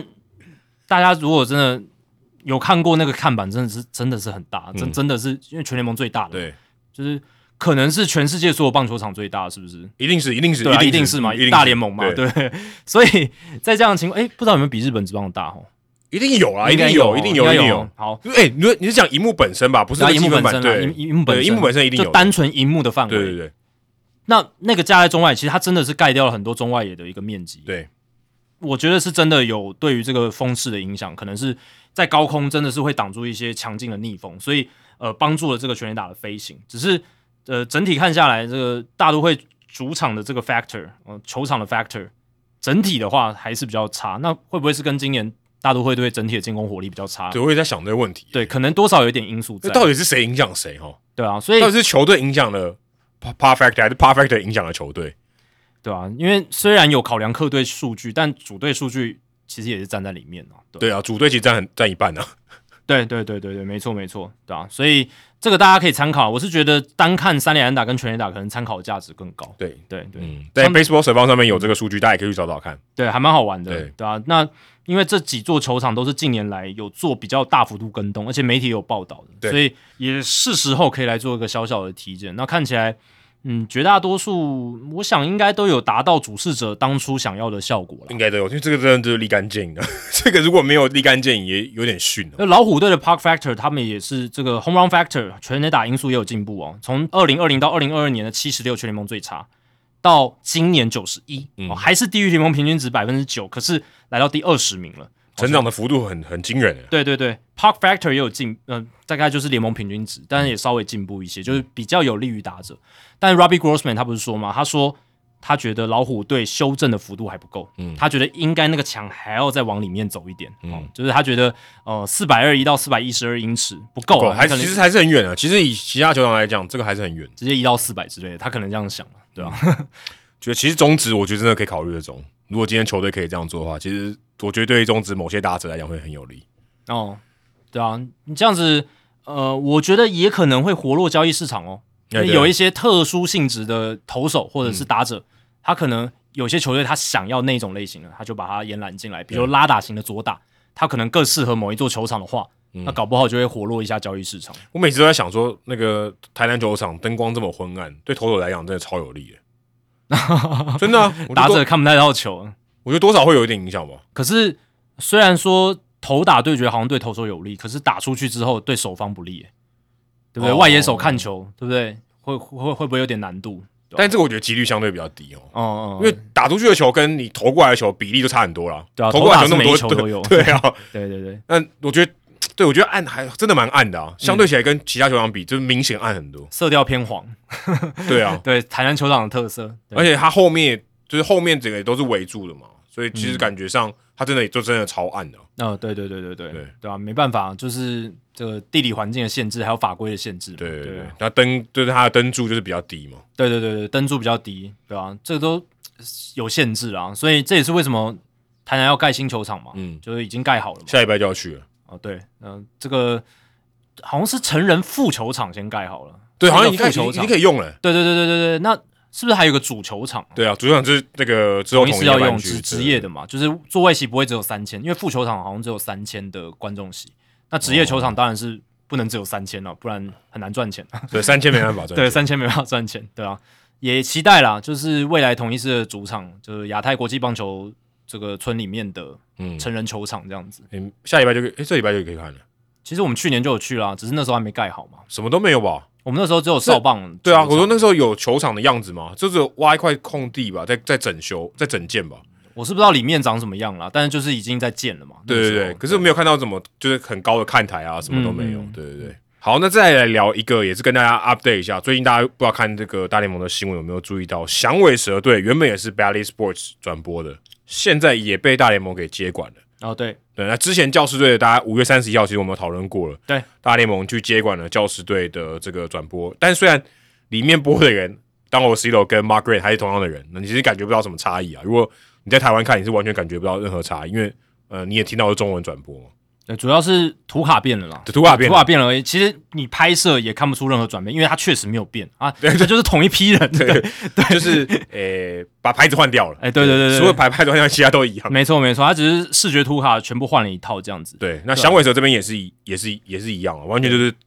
用同一套的做法去做，而且它我看到这个它的每月的这个费用也是一样的，一十九点九九块没。错，没对，错。那不过它多了一个方案呢、啊，因为它已经在下半季了嘛，所以它的方案还有包含一个你可以看完整个球季的五十四点九九块教师队当初也有，嗯哦那时候剩四个月，他是七十四点九九。哦，所以这个相相对低一点。对对对对，因因为因为只差两个月了嘛。哦对对对对对对，所以也合理，看起来定价是差不多哦，就是基本上就是呃一个月十九点九九，那你如果多呃把剩余球去买完，它有一个相对比较便宜的方优案惠价，对对优优惠惠价，大概打个九折吧，差不多打个九折。那这个 Diamond Sports Group 就是 Bally Sports 的母集团，他们现在还在这个破产的法律程序当中嗯。，一个一个破，现在对，那本来是在六月二十四号的时候申请这个紧急动议，呃希望能够跳脱跟警响尾蛇的这个电视转播权利金合约。那后来，诶，法官也准许了，所以才从这个合约跳出来，那变成说大联盟要去接管这样子。那本来他们是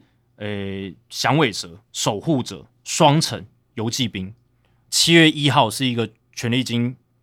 支付的死线。嗯，那他们后来先付了这个游击兵，守护者后来也付了哦，然后呃双城这边呃他们也付了，然后最后就剩下响尾蛇这边没付，没付，后来变成什么？一场比赛一场比赛付，就是七月一号死线过了嘛，那那个时候还没付，那最后先你勾血就是有个协调，就变成一场比赛一场比赛付，所以直到这个七月十八号，诶，七月十八号是转转交之前，那个七月一号到七月十八号这中间所有比赛，Diamond Sport 他们是一场比赛一场比赛付转播权利金给响尾蛇的，我只是很好奇，他怎么是七月十八号？就就是是他怎么他怎么是说我真的付不出钱来那一天，还是我已经先告诉你，我大概就是七月十八号就付不出来，没有是法官允许了那个紧急动议是在七月十八号，所以是法官，哦对，是看法官。说好我让你脱对逃脱了，让你跳脱那张合约了。那个时候想，呃不然没有什么道跳理出嘛来，。对，没有没有道理啊。那我说个时为间什没么有是七月十八号？对，就变成说，所以那段中间你也不能没有钱给响尾蛇嘛，对吧、你还是要给钱啊、哦而且你还是要播嘛。对你还是要播嘛，比赛还是要播嘛，对啊，所以就变成这样子。那当然，七月十八号转移之后，呃 b a l l y Sport 这边就跳脱了那张合约这样嗯子。而且七月十八号非常巧，就是响尾蛇那一场十六比十三击败勇士的那场比赛， 这不知道什么什么庆祝行情吗？还是嗯非常怎精么样彩啊，哎大对大轰炸，哎、真的真的，对啊，所以呃，现在呢，就是守护者也差了一蛋，呃因为、呃，守护者他是一个月一个月付的，嗯嗯，他每一个球队好像转播权利金的付法不一样，像双城呢，他们是剩余赛季全部付完，所以你可以确定 Bally Sports 接下来会把双城队所有比赛播都完，播完。这个才这我个球我就季会觉得好奇怪，为什么会因为他们好像每一支球队的这种产权的方式或签合约的内容不一样啊，哦？因为他们还有当这初么多种，就对了，有多种的啊，因为呃，像响尾蛇他们也是 Bally Sports Arizona 的股东。对那守护者当初签的合约可能就是说，诶，他们这个转播权利金是一季一季付的，而不是一个月一个月付的。那守护者那一张它是一个月一个月付的，所以到八月如果 Bally Sports 这边没有付给守守护护者，队的话，大联盟都要接手。可能就会接手。对对对，那可能在法官允许紧急动议之前，就是也是一场比赛一场比赛付，然后到最后再接给大联盟这样子，就会变成这样。所以下一个可能是守护者，就是下一个哦对最最接近的。只是我想说，如果没有美联社这篇报道，我其实完全不知道大联盟到底要怎么处理这件事情、欸哦，就很像说，今天打个比方，你好像有一大堆租客嘛，嗯，那房子随时被房东赶走，你不知道，然后他马上找到下一个地方住，那、对，就那那我指的房客就是转播这件事情，嗯，他原本是 Bally Sports 去包他，嗯现在没有，哎、现在嗯我不承接了，所以大联盟要马上找到一批人把这件事情全部搞定，没错，这感觉其实上其实是一个蛮大的工程。对啊，你怎么样？当然，你可人可能是都用同样的人，因为那些人他也没别的事做嘛，就是你等于把全部的人呃重新雇佣到另外一家公司。嗯，可是你要怎么样转交这些东西？因为决策的人不一样啊。对如果决策的人还一样，不是很奇怪吗？对，你要去买那家公司了，嗯，我就觉得这个事情本身就是很难，对，感觉上这好像是一种什么转播界可能前所未闻的一种移交的一种过程。因为以前真的没有这样子的情况啊，以前真的没有，而且我觉得最大关键，它它是发生在球季中。对啊，球季你中落啊掉一，场都不行。你如果今天休赛季，你慢慢交接嘛，对也 OK 嘛。 对，球季中，这前一场是你播的，下一场就换别人播，对换呃应该说转播单位不同，但人是可能是一样，对对但是对，你总是这个东西有很多东西要要交接嘛，对啊，要那么顺畅，这是蛮困难的。所以我觉得，呃，美联社他在响尾蛇移交给大联盟的那一天，然后也有一个新的报道哦，就是他把五月三十一号在这个马林鱼的主场进行教士队转播的交接，他做了一个深度的报道，而且把里面细节把它讲出来，我觉得真的还蛮有价值的，也让我们一窥就是，诶、大联盟在不管是以前的 Bally Sport 他在做一场转播，或者现在大联盟他在做一场转播，它涉及到的呃东西大概是什么，要有哪些人这样而，且透过这个报道，你就觉得大联盟这这时候做的真的是很厉害。啊嗯，他们有先做好准备嘛？对因为他们在球季开始之前就已经找了像 Doc Johnson，然后还有 Billy Chambers 这些本来是做这些地方有线电视运动转播的高管来，先做布局。嗯我我我知我知道我我可以有哪一些步骤。一这要有一个前提，因为他们知道 Bally Sport 要破产了，哎，对对对对对，他们已经已经闻到那个味道，嗅到那个那个前兆了。对啊，所以二三月的时候就开始布局这件事情，成立了这个地方电视转播部，然后呢找 Billy Chambers 找 Doc Johnson，然后其实，在开季之前，其实那个时候就有传闻说教士队可能就要跳脱合约了，所以他们其实，在开幕日的时候先飞到了圣地亚哥去待命，就是 Billy Chambers 跟 Doc Johnson，他们已经准备好要直接做交接的一些动作。诶，没想到 DSG 就是 Bally Sports 母集团，他们有先付又复了，复了，对复了一阵子。付了两个月嘛，那、到五月三十一才结束嘛。对，所以那个时候是并没有成真，可是他们那时候也已经准备好说有如果有情况，我们马上又可以接手。对，那这个东西要怎么样运行呢？其实它蛮复杂，它分了很多不同层面。那 Doc Johnson 就说，在交接的时候，哦马林鱼在马林鱼主场那个时候要交接教士队的转播的时候，他就是有打电话给所有的那个原本在 b a l l y s p o r t 那些对团队的成员，然后告诉他们我们要来交接了，对，嗯我们要把这个你们的这些主场转播的工作人员，呃，用外包打工的合约把你们再雇佣下来，对，等于就是对你们突然换一个雇主，但你们对还做一样的事情。对，而且你刚刚不是讲吗？这是在季中发生，它不止在季中，它还是在一个三连战里面的第二场比赛发生，我我觉得我个人觉得很不很不合理啊，就是没没必要这样吧？而且还是在客场哦。对啊，科长更奇怪。对，那客队转播跟主队转播，它好像中间是有一些合作的，因为客队转播，我看了一下他报道写，客队在那个时候 Long Depot Park 就是教呃马林鱼队的主场。客队的教室有十八人的工作团队，但主场的马林鱼有三十人的制作团队。合理啊，因为对 O B 车嘛 OB 他车他 O B 车没有开过去，制作团队在主场是比较大的，对对对那客队可能可以用一些画面啊，可能就是用然后自己的一些制作方法这样子。对，所以在五月三十一号转移的当下，哦又是在客场，然后又是在第二场比赛，这个真的是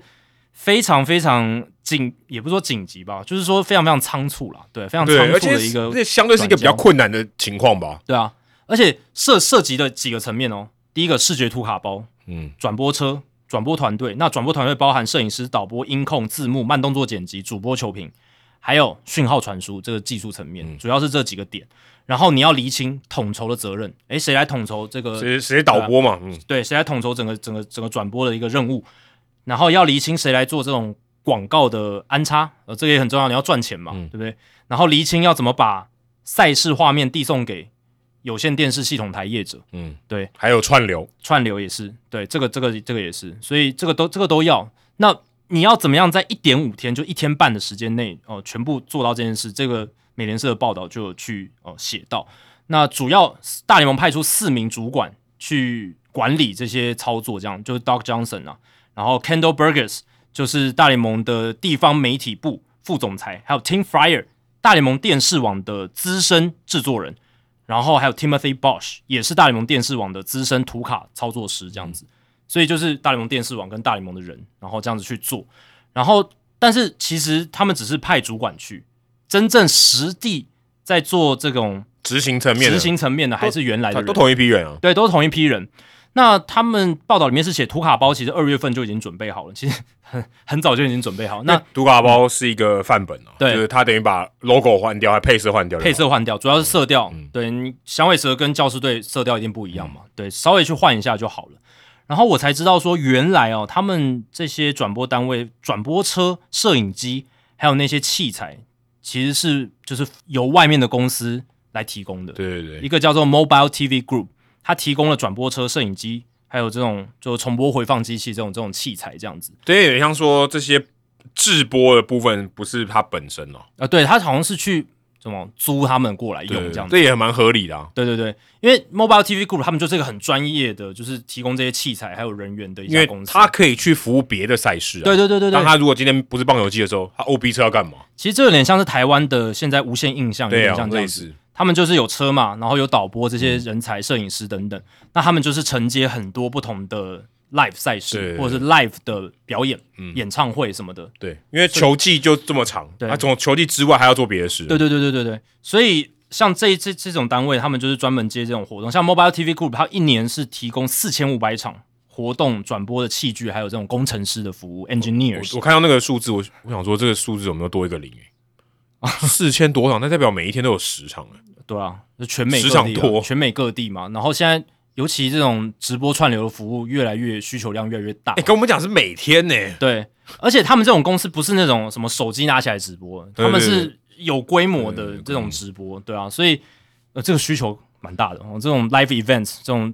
直播活动还是对可能需求可量能蛮他他大可的。能他的这个 event 可能大大小小都有，有啦，对，也可能有那种不可小能每个的，每个都演唱会等级，那么太多了对，吧？不是那种，有些是小型的，啊对一定是有些是小型，甚至有些记者会什么，他可能也需要哦录可能影可能也什么算之类对对的对对对对对。那他们是当时在马林鱼球场就有两名工程师，所以他们直接就把线路呢从 Bally Sport 那边接到大联盟这一边、嗯哦，然后等于是呢 Mobile TV Group 结束了他们跟 Bally Sports 的合作关系，再签另外一个合约，跟大联盟签新的合约，就这样就这么简单，就这么单纯。然后连这个转播工作人员也是另一家公司提供的，叫 Program Productions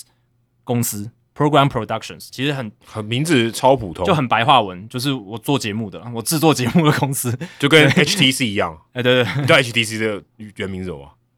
？HTC 我我知道那个 HBO 啦，哦但但但但但我不知道那个 A- HTC。呃 HBO 是 Home Box Office，对对对，他他也是很很很直白，但这个相对还合理一点。HTC 是 High Tech Company，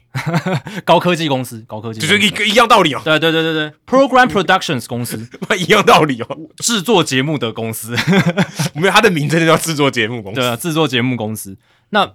提供转播工作人员、摄影师、音控、重播剪接师等等，嗯，然后包含呃，就是把把这些人呢，就等于是包给了电视台，对啊，等于第一线的执行的人员都还同一批啦，没有换啦，哎这个很对关键。所以这个其实也提供了一个不同的思考，因为像在台湾，至少以未来来讲，我们是有转播车，转播车是我们自己的，嗯我们的导播、音控、重播剪接师这些全部也都是我们自对，己就是音电视台自己养的，对，但你看大联盟转播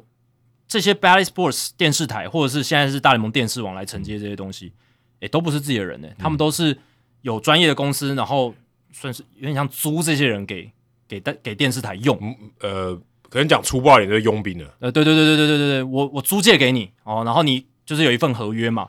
那这一段期间，赛季期间的主场赛事就是这些人给你们用，对但如果没有比赛的时候，搞不好这些人还可以去其他地方支援，有有点像这样子的一个感啊对，觉。这主要产业规模啦，对啊因为。如果今天你有这样，假设台湾也成立这样的公司，它能做的东西不多、啊，对对对对你需要他们的机会不多，所以变成说 in house 要自己养，对啊，他们那边我随时都有人需要我，对对我可以养我这个我自己的个公司制作公司可以养超多人，没，错，然后我随时去支援其他人，对他只要把这种制作的专业做好就好了。而且它还有一个好处，它的人可以互补啊，对啊，对啊，你对啊。今对啊天对这边呃有人这个有事，对不对？我可以补找一个另外一个人，也可以专业上也顶得上。对啊，如果你今天 in house 的有人不行，你就真的少一个人了，要没补错上来欸。对啊，像 Mobile TV Group，你看每一年就有四千五百场活动可以做，那他们就就提供这些东西就好了，嗯对啊他不用自己成立电视台啊，对啊我我就专专门做这个就好了对，。啊或者说电视台自己也不用养这些人，对电视台自己也不用我就养我就雇佣这这些些人就好了。对对，各自就是我觉得是一个更专业化分工的没错展现，没错对因为产业规模够大，那可能那种专业需求越来越高的时候。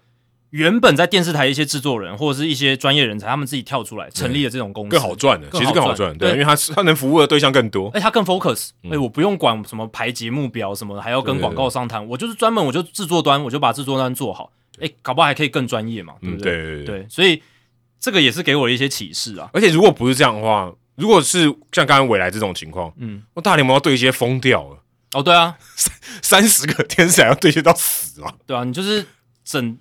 整组都换人的话，你包含电视台的这种对啊，那你整每个操作全你部每改个变嗯你每个对口都是不同的电视台，假假设都是不同电视台 local 的，那你不是对口都要疯掉吗？哦，对啊，对啊，对啊，对啊，对啊，你现在也许你只要对这一家或是某几家外包公司就可以了。对啊，搞不好 Mobile TV Group 它负责了非常多球队的拍摄，对，对，非非常多球队的这些转播车都是他们提供嗯的。你跟我谈一次，其他都搞定了。对对对对啊，搞不好之后如果守护者也换的话，搞不好也是 Mobile TV Group 的转播车，对啊，相对来讲好好瞧嘛。好，对，对啊，好容易谈。他好规笑定，他跟他可能规矩都一样，制作的规格都一样。没错。那讯号传输的部分其实也升级了，从原本的卫星传输变成光纤传输，哦，就是从借着这一次的机会嗯这样子。个我们感觉得到吗？哎、对哎、感觉得到吗？我们应该感觉不到啊。我说，身为海外的球迷，应该感觉不到吧？应该对啦，应应该感觉不到。他们可能也许感觉到，可能 delay 有差，可是我们的网络，我觉得已经没有差，我们已经对我们就都是用网我络的，们就是慢很多我了，们就是 delay 很多。对对，但对于美国在地的收视户嗯可，能可能有影响应。该应该是有一些改变的，对啊。但总而言之，就是技术上面的进步对于观众都是福音啦，对啊，对嗯啊，对啊。但这一篇报道觉得确实蛮有价值，就是让我们一窥啦，就是后幕后哦，到底这个转交过程是怎么样。那响尾蛇这一次其实就是复制五月三十一号发生的这些事情，这样子。对嗯我在里面有看到一个重点，我觉得也蛮有趣的，可以来讨论一下。他说，教士队哦，等于说接手大联盟接手以后，从六月开始，他们的订户成长，就是他原本触及到的人，嗯，成长百分之九点五，对，代表说今天我用串流，其实我增加超多人。对啊，平均观众人数来到五十七万八千人这样子。然后他说，响尾蛇这边呢，可触及的收视户也大幅提升到五百六十万户，对是原本的六倍，等于成长五五五百多趴这样子，对对对，成长五百多趴，这超夸张的，代表说有线电视其实抑制了转播的这个可以触及的范围，嗯因为如果变成串流，可以给更多人看嘛。对对对对对，那可能原本的这种有线电视系统台也很局限，它可能现在谈的这个地方有线电视的这个系统台更多了，对它都开放哦，对，所以能接触到的人就变得很多这样子。这样其实对大联盟来讲绝对是好事啊，当然啊好事好到爆啊！你同样制作一场比赛，你能看到的人、接触到的人更多嘛？对，对吧就现在不管他看不看，对，但是至少能接触到的人是变多了。但我们之前也聊过它的劣势是什么嘛，因为越来越接近 direct to customer，就是越来越直接从消费者收费的话，你真的就是要考验你真的实力，对就是你到底有多少球迷。对，那以前这些有线电视台的商业模式，就是会让很多本来没有看运动台的，他还是乖也乖交付了你钱的。钱，对，所以有很多钱其实是本来球队不应该赚的，他那种是那种有点像泡沫化那种感觉，就是是太膨胀了呃对，太膨胀了。他付那个钱，他不是要付给，他不是为了看球赛，对那你还是拿到了钱了原本很多收视户他其实对象不是你啊，就是他他想买的对象不是你啦，但是他那个钱还是到了你的对，口一起袋，包的，对啊，所以现在变成说，嗯、对，你可以触及到人很多，你可以触及到五百六十万，可是触及不代表他会愿意买啊付钱，会愿对意啊看，嗯，你五百六十万里面有多少人愿意掏钱买你的响尾蛇的 MLB TV 的串流，嗯对不对？一个月二十块，你能够争取到多少的订户？这就是看你球队的实力，看你球队有多少人气，对对。然后你大联盟的制作，诶，能不能诶提供更好的转播品质对，然后来吸引到更多的订户？这其实根本就是他们的银根就改变了，对对整个来源，这个钱的来源都改变了，以前的转播权利金现在变成我直接跟订户收，诶，没错没错，对啊，这其实是其实是一个蛮大的挑战，这这我觉得，呃，讲严重一点，可能会彻底影响整个大联盟球队的收入，对啊，因为 MMTV 串流这一边的收费就是完全跳过了系统台这个对东西，对，所以那个卖的方式不一样哦，不再是一个 bundle，不再是一个包裹，因为有线电视系统台业者就是一个包裹的卖法，那 MMTV 是直接你要不要买我的这个比赛，而且只有主场比赛，哎，对对对对，对啊，就这一队啦，这一队啦，这他有主场客场，啊应该是说这一队的比赛啦，主场客场都有，嗯对啊，但有些球迷他可能他也想看其他队的比赛，那就买 MLB TV，你就要买整套，就买但是你整套的你你你就是看不到响尾蛇的比赛啊，就买再买就要买两套就，要买两套。应该说你买二九队跟买一队， 那你哎对够不够铁吗？你够不够铁？说你买 MLTV 全全餐的，就是 out of market 啊，就是你在地市场以外的所有比赛，你还要再买自己 in market 在地市场的比赛，你会不会两套都买？我觉得大部分人都买当地的，一般很少人对啊除哦，除非你就是呃，你是在亚，例如说你在亚利桑那，可是是洋基队球迷，嗯，那你就是买 out of market，你本来就没差，你本来就是这样做。对对所以如果现在要买的人，大部分都应该都是当地的人嘛，没错啦，没错，对对对对对，因为我觉得美国当地人应该不会想看其他队的比赛。哦以棒球迷的性质来讲是这样，对对，就是。很多棒球迷他是比较地方性的啦，他就是只支持自己的球队，只嗯他认其识他球队自他己的根本不关心。对对对对对，但呃，如果你是想要全部都看的话，你就是串流上面你就是付两笔钱，要付两笔钱，对对对，可是之前的话，你可能也是要订有线电视嘛，对不对？嗯然后对再加加这个加加 MLB 对对 TV，对加那二九队的，对，只是说那个钱，对啊，是是不是差不多的，还是说变得比较便宜，还是变得比较嗯贵应该会比较便宜，哦应该会比较便宜，应该比他们原本系统才便宜，这样才有竞争力啊。啊、对对对对对，因为你有线电视 bundle 是包含其他的对台嘛，对对对对，那你如果只单买大联盟 TV，就是 MLB TV 的单队，对，那这个价格应该是会设定的稍微低一点，才去吸把那些球迷都吸过来这样对子。，对啊，而且大联盟角度也是希望，就是越来越少人，就是应该说，未来如果他们真的想要把 MLTV 作为他们一个很重要的媒体产品的话，他们希望把有线电视的订户多吸过来一点，一定变成要他的们嘛 MLTV 的订户。其实如果这个东西做不起来哦，以后我们棒球比赛，我觉得这个钱会真的会变得很少，嗯，会对啊嗯大幅的影响球队的经营。营运，对对对一定会的营运，对。所以你会希望这东西要做得好，可是但是这东西我们帮不上忙，你要就就是你球队的底气足不足嘛？就你的呃球迷对够不我说够啊、我们我们也帮不上忙，对啊我们要支持，我们已经买 MLB TV 了，那我们帮不了其他的球队，对就这么多了对，没错， 我们就只能贡献这么多。我们只能帮到这里了， 剩下要靠你们自己。我是我会说是这样，因为剩下都是美国当地的人了。 对啊，对啊，对啊。对啊，对啊如果因为他们影响他们的改变是比较大，我们没有改变啊。对，那就看那些诶，原本就是都是透过有线电视看的，他有一天发现说，诶，我买的这个 bundle 看不到响尾蛇的比赛了，他愿不愿意掏每个月二十块美金去对嗯订响尾蛇的 MLB TV 串流？就是这样。其对实这个台湾十年内就会发生了，嗯，台湾台湾也会慢慢开始啦，对台湾慢慢也会开始，慢慢会开始这就样，是有线电视的剪线潮啊，然后有线电视看不到这个职业运动的转播对之类的。对不过只是中华职棒没有去跟大联盟，没有像大联盟一样去承接这些转播的东西。对啊，对啊，对对，啊，不管说他制作是不是他自己本身，可是他是去承接这些东西。嗯中华职棒是没有这样做，他还是交给电视台。嗯，只是收视户的习惯，我觉得会跟美国越来越类似。嗯，对对啊，其实现在就是大家也都开始，很多年轻人都是用串流对来看运动赛事了嘛。而且你要在网络上讨论，你不管就是用截图或者是用那个画面，就是网络上的画面都比较好，可以来讨论嘛。对啊，对对啊对对啊，你有线电视，你还要拿手机这样拍，然后对你还对不很不拍了以直后，拍观，了以后你还要到网络上讨论，不是对很对对奇怪？对对，就很不自觉啦，嗯对啊。那现在运动赛事很重要的是后续的讨论嘛，嗯对，讨讨论包含我们像我们节目在做的事情，然后球迷之间的讨论啊、文章啦，然后分析啦这些东西，它才能创造一个嘖比较好的一个文化底蕴，还嗯有整个整个整个市场的一个环境这样子。你要有这个发出声量，你还有回音呢、你啊要呃制造回音呐、啊，然后嗯你这才东西才会响得久嘛啊。你就是声音发出去蹦就没了，那有点逊，对啊，话题性就不好。你的话题性不好，你就没办法带来更多的收嗯入。那 DSG 现在还剩下三十八支职业运动球队的地方电视转播权利金合约，十二支是大联盟，十四支是 NBA，十二支是冰球队伍，还是很多。嗯呃不知道什么时候会他会留下几支，或者说会归零之类的，应该我觉不得会到对，应该不会归零吧？不会到归零啦。他，他只是付不出那么多钱，他不代表没钱啊，对他可能会选几支就是有对对市场性的，他还是继续支付下去。他是破产没错，不代表他没钱哦、对他是没办法，他只是无力偿还那么多了。现在是很多队就是每当到这个缴付期限的时候，哦，就开始看 DSG 他付不付得出对来。对对，对，那有一些他可能觉得像响尾蛇、像教室不符合他们以后绝对回不了本，对或者是亏真的太多，那他们就把它就舍是弃跳掉脱，了，对，跳。脱合约这有样子，点有点，他们自己本身要瘦身啊，因为我们吃不下那么，他现在吃不下那么多。对对对对，所以还是会留哦，只是说留多少，留哪一些球队还可以继续看看下去。他如果都不想付，他现在就可以说他都不付了。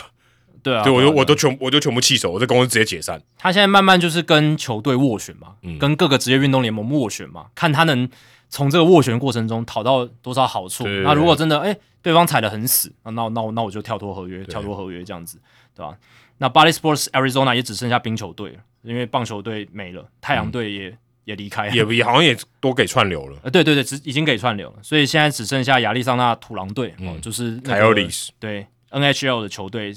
在这个电视台这样子，就是他的电视转播合约。嗯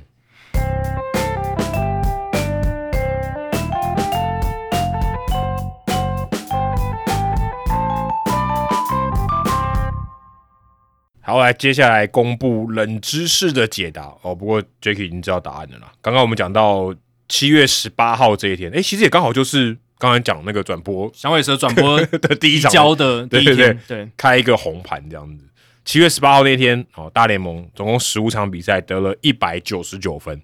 不是史上最多的，对，史上最多是两百二十二分，两百二十二分。不过那一天呢，哦，就有点有有点有有点 kicker 啊，那天打了二十场比赛了啊、对那天因为有很多双重战啊，所以他累积的分数是比较快的。对，所以我们刚刚前面聊的是有可能比赛数比较少，但没有聊到的是比赛数有可能更多，因为对会有双重赛，对，对，那一年是一九六二年的六月十号，嗯，总共打了二十场比赛。就是大联盟刚扩编之后，对，而且还有那种什么二比一啊、五比一啊、四比三这种比赛，五比四，其实比数不是很高，嗯，但有二十场比赛加起来就是比你多。对，因为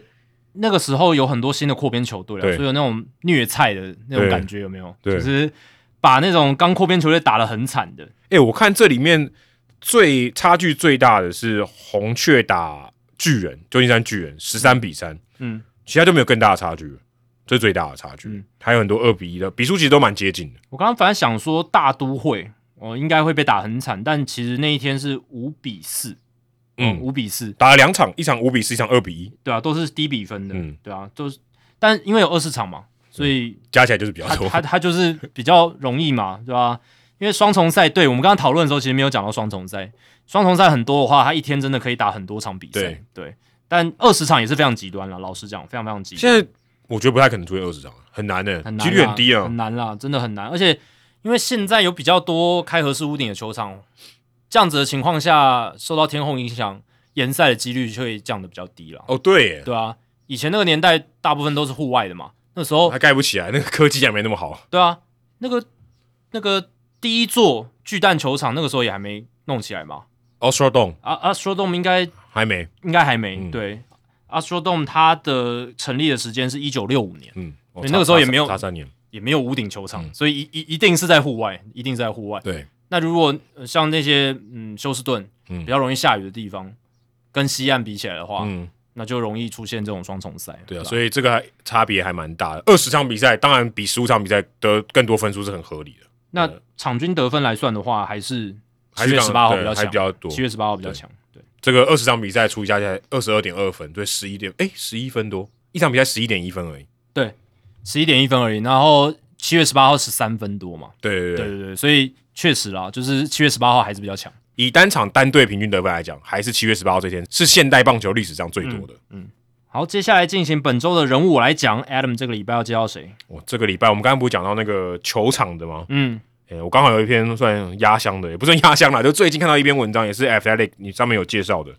呃，这个球迷呢，我觉得很酷，而且也蛮值得给大家像会听我们节目的一些球迷，特别是学生啊，一些参考。那这个人呢，他是二十二岁，一名大四的学生，他叫做 David Rusaski，他是一名在俄亥俄州就读大学，叫 Bowling Green State University 大四的学生。那他有一个很知名的行为啊、哦就是他在守护者队的主场 Progressive Field，他之前在这个季后赛的时候，Oscar Gonzalez 他不是打再见安打吗？嗯，他就穿这个海绵宝宝的 cosplay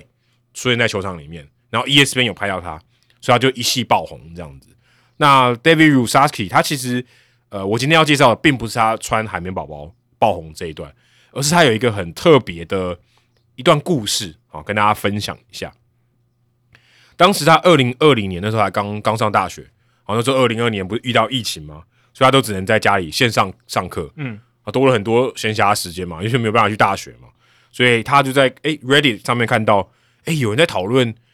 全美国最怪的球场，哦，很多人就拿他自己家附近的球场，然后 John Boy 也有去分享，我记得在社团里面也有贴过，就是全美各地不管高中啊、大学，因为一些地理的环境的限制，有一些很奇怪的球场。然后就这个 David 就想到自己的母校哦，在克利夫兰近郊有一个叫做 Lutheran West High School，他的他的他的母校这样子。那这座球场的规格虽然看起来是很正常，它的左外也是三百五十六英尺，中外也是四百二十英尺，其实蛮大的。嗯，但它的那个左中外也有一面高墙，是高二十尺，非常非常高，就跟绿色怪物差不多了。呃，比绿色怪物矮一点点，那就是一个绿色怪物这样。但是很有趣的是，这座左外野的全垒打墙，左中外野的全垒打墙后面有一个温室，就是这个学校里面的温室这样子。那只要你的全垒打墙超过这个墙，你就会直接打到那个温室的屋顶。那温室的屋顶通常都是玻璃做的嘛，所以只要有全垒打，左外野的全垒打就会把温室的屋顶打破。嗯，所以就是一个很奇怪的设计，让他觉得这个很有趣，而且因为地理环境的限制，呃，可能因为旁边是温室吧，所以它的左外野还有一个排水的壕沟，所以如果只要这个球掉到那个沟里面，就直接直接算是场地二垒安打，所以就是一个很很怪很怪的球场。所以他想说，哎、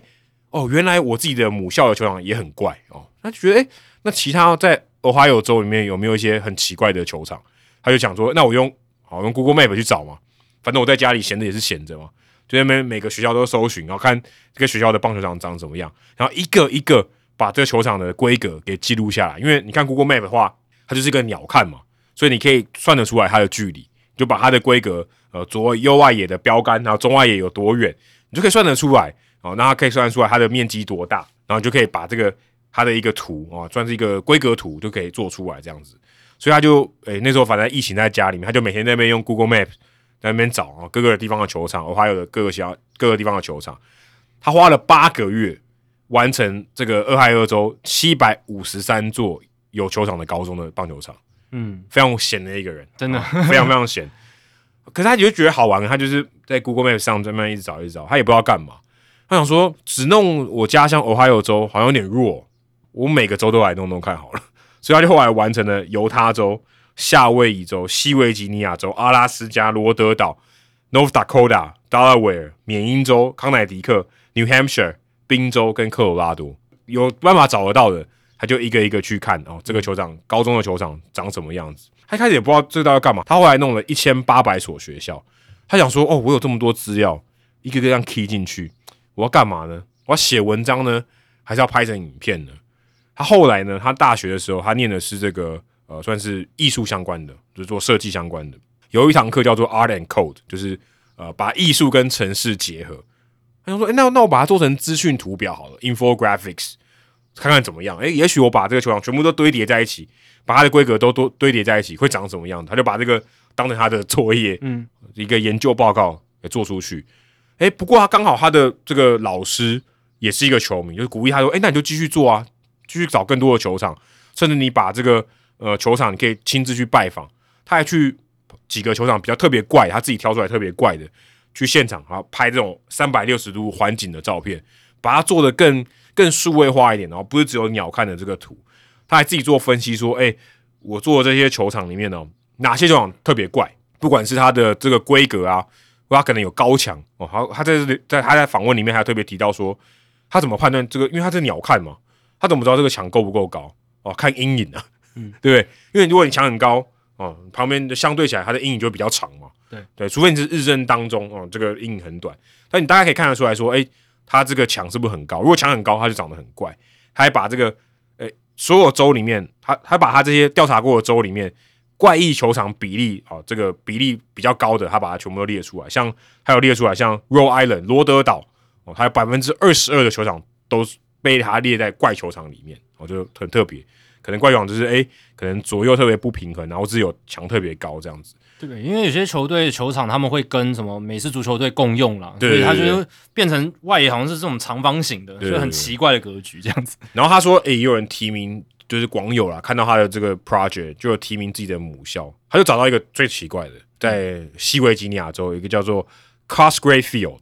它的左外野呢还蛮正常的，三百七十六英尺，是蛮远的啦。嗯，但他右外也只有一百五十二英尺， 左打者怎么打怎么有，而且这还不是最怪的。他说，因为这个球场是跟美式足球场共用，所以他球场里面呢有两根足球门柱，所以所以你可能防守的时候你还要闪那个足球门柱这样子。我还有看到有一些是有那个不是 football 是 soccer 的足球的门的球场就在外野，哦就立在那边，所以你外野手可能要闪掉那个足球门才 行。对，然后他后来他有去拍那张照片，就是那种不是就是不是鸟看的，不是那种嗯垂直看的。然后我看到这个刚才讲这个 Cosgrave Field，我真的就是左外野无敌远、欸对啊，嗯，呃，或者中就是应该就是说它的左半边呐、非常非常远，然后右半边就是一个树林，所以它就等于就打出内野就是基本上是全垒打了，对嗯，这蛮有趣你的。打冲天炮都可能变见高不见远，都会变全垒打。对，不过他后来他把这个剔除在名单之外，因为他发现那个高中的棒球队没有在用这个球场，哦，所以他就说这这个不算在我的范围内，只是这个也很很奇怪这样子。嗯然后刚刚有提到说，他就是呃，他在这个 Art and Code 这堂课上面，他去修这个课，老师也就鼓励他继续做。其实让我想到我们之前不是很多高中生讲那个自主学习课程，对啊，蛮类似的欸、很类似啊。而且他这个他这个 project 就是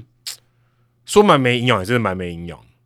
其就实它嗯是就是一个、完全一个起心动念，是完全没有要做任何事情的时候做的东西。它完全是一个，嗯、可能就是乐趣啊，乐趣转化为一个 project 一个计划案的这种感觉。对，就可是是它没有什么实际的应用的价值。啊对，可是对它就是量到到一个程度的时候，就变得很有趣。它就是有趣嘛，就是说，你如如果呃把这个资料建得够完整，那你就可以一次看到非常多不同的球场的面貌，对，你就可以然后有一种比较的感有一觉。种比较，然后它可以，你可以从里面去分析出一些意义出来对之类的，就为什么这个球场那么怪，它可能有共用，然后它可能有一些不同的用途等等，那可能因为高中球队它场地有限。那它可能两座球场并在一座里面，对然后所对以另一边可能也是一座球场，但是打球的时候，哎、这一边是主球场，这样子会有这样不同奇怪的格局。它这个东西，它其实嗯，就人类存活下去来讲，它没有什么实际的意义，对对不对？对社，可也不能讲对社会没有贡献。对，但我是觉得还是有一点公，它有一点娱乐价值，娱乐或者是说有一点我觉得还还是有点文化价值啊，对啊还是娱有乐一点文化价值啊，对对啊还是有一点。对啊对啊对啊，因为这个其实对于呃体育产业发展可能有点贡献吧，就是说对于想要盖球场，或者说呃可能你是高中球队，所以要要要要有一些，如果你还没有棒球球场，你可能想要有一些哦范例的话，你、可能这会是一个很好的资料库，对不对？资料库可以诶稍微了解一下其他球队都是怎么做的，对吧、这我我是觉得它会有一些潜在的用途，嗯、但是嗯，你不知道它可以拿来怎么用，但呃，这个资料建立出来，我是觉得它有一定的价值啦，只是说就是对于人类生存下去，可能没有什么呃实质上的意义。这样，对，但我觉得有一些 文化保留的价值。嗯然后它还有它的图表都做的蛮好的，就是它有帮用就是表呃，除了这个 Google Maps 的截图以外，它有把这个标线啊都标出来，还会告诉你说，哎、它是在这个这个州哪一个地哪一个这个市的哪里，呃，相对位置它都告诉你，这样，所以还是有点地理研究上的一些趣味，我觉得蛮好玩就的。记录下来嘛，对就是有一个记录。啊对，然后把它全部都叠起来，然后变成一个 infographic，就知道哦，原来大部分的球场大部分会长怎么样。其实其实最后想象就跟标准球场是一样了，就是、嗯嗯嗯，对啊，就因为大部分的呃平均下来就是一个平均的球场这样，所以呃我、看到他这个做的还蛮有趣，而且呃他也有自己的这个 Twitter 账号嘛，大家有兴趣的话可以去 follow 他 D A V E H R U S，就是他的这个姓氏跟他的名字的缩写 D 而 A 且 V E H R U S。他有把他这一些资料把它整理在自己的个人网站上面，对，所以大家可以上他的个人网站，就是你打这个 David。Husovsky 嗯就是 H R U S O V S K Y、就可以找到他的个人网站，然后他又把整个全美高中棒球场资料库就列在上面。对，但是目前可能还没有到全美，但好像好像已经四分之几，不知道，好像四分之三的州已经都有，还是四分之一，我忘了。他的目标就是要把五十周全部走完，很猛全全部都记录下来。但他不用真的走了，Google Maps 可以帮他很多忙。我说的走的意思是他资料库全部都能够涵盖到这样子。对，所以他就去收集很多这种哦，可以说走遍呐、在电脑上面走遍各高中的怪球场这样子，所以我觉得是一个蛮有趣的，而且这也不失为他的一个作品嘛。我看到我去听他上这个 podcast 的访问，那个鼓主持人就鼓励他说：“我相信你毕业之后一定会有球队去找你，嗯，因为第一个你展现了一件事情嘛，你对棒球真的很喜爱，不然对啊你不会做这种事情。第二个，你有制作的能力嘛，对不对？你把东西做出来了，不管对它有没有意义， 不管对人类社会有多少贡献，但至少你做出来了，你有执行力。对啊，而且他学以致用嘛，他就是学这种 infographics，他就是把资料如何整理成视觉化，非常的易吸收、易懂、好读。嗯那这个就是一个很好的，对他来讲是一个练习，然后、嗯而且他也成为了一个有价值的作品，对不对？至少我们这些喜欢棒球的人会去 appreciate，会去欣赏，说，诶，他这些做出来的东西，我会想要看一下，会觉得蛮有趣的。那这样子的话，就会成为一个他很好呃佐证自己能力的方式。对对对对啊，你说，诶，我念了 infographics 系，我这个资料视觉化，我念了好几年。呃但你讲讲不出，你你没有一个作品让大家知道说你到底视觉化做的多好，对那那就很可惜。那他有这样子的一个网站，然后这些东西，那很有说服力嘛，很有非常有说服力，非常有说服力。。对啊，顺便也帮野球革命哦，这个工商服务一下，他们最近在真人找正职的哦。嗯啊，所以如果大家对于棒球，我相信啊，不用听我们节目一定对棒球很有兴趣了啦。对啊，但如果你现在要找一个工作，你可能是应届毕业生，或者你刚毕业不久，可能工作一两年，那你你有一些棒球累积棒球的一些作品，不管是你的分析，不管是影片，不管是文章，呃，我非常建议，非常推荐大家可以去跟野球革命联络一下啊、嗯如果你有兴趣想要从事棒球产业的话，我觉得野球革命非常热血，而且他们也真的很认真在做这件事情。那我觉得推荐给大家啊、如果有兴趣的话，可以去应征他们的工作。对，然后他们就是野球革命跟逐渐数据哦，他们最近也有在做这个台湾棒球数据分析比赛哦，所以大家如果你是对于棒球数据有兴趣，然后你也想要诶看有没有机会让自己的分析能力被大家认识，对，那也许是你很好的机还会，没有作品，这个对啊是一个累积作品的机会。诶，这个是很多专家在看的嘛，对对啊对对，然后他们也会请专业的评审，然后去检视大家的成果，然后来做评分啊等等的。那我觉得这是一个蛮不错的机会，因为这是台湾第一次有这样子嗯的对比赛。那呃，虽然感觉很小众，可能诶，对我我我不知道对于升学有没有帮助，先不用讲那么功利，但是它其实就是一个让台湾对棒球跟数据同时有兴趣的人有一个一展长才的地方。嗯，或者说，也许你觉得可能自己没有那么好哦，你可能还没有那么熟练，或是分析能力那么好，没关系，你去参加这个比赛，你可以累积你的作品嘛。对，对你以后你会越来越好的，所以我鼓励大家可以去参加，不见得说你一定要得名啊或者什嗯么的。你有兴趣，然后想要多了解，你可以去参加这样子。嗯，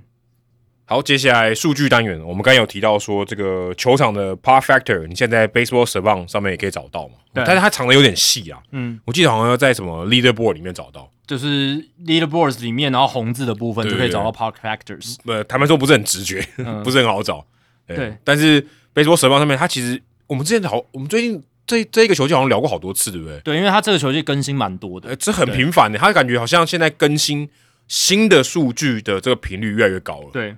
嗯、刚才有聊到这个数据比赛，棒球数据比赛。那你如果数据比赛想要得名的话，也要多听数据单元，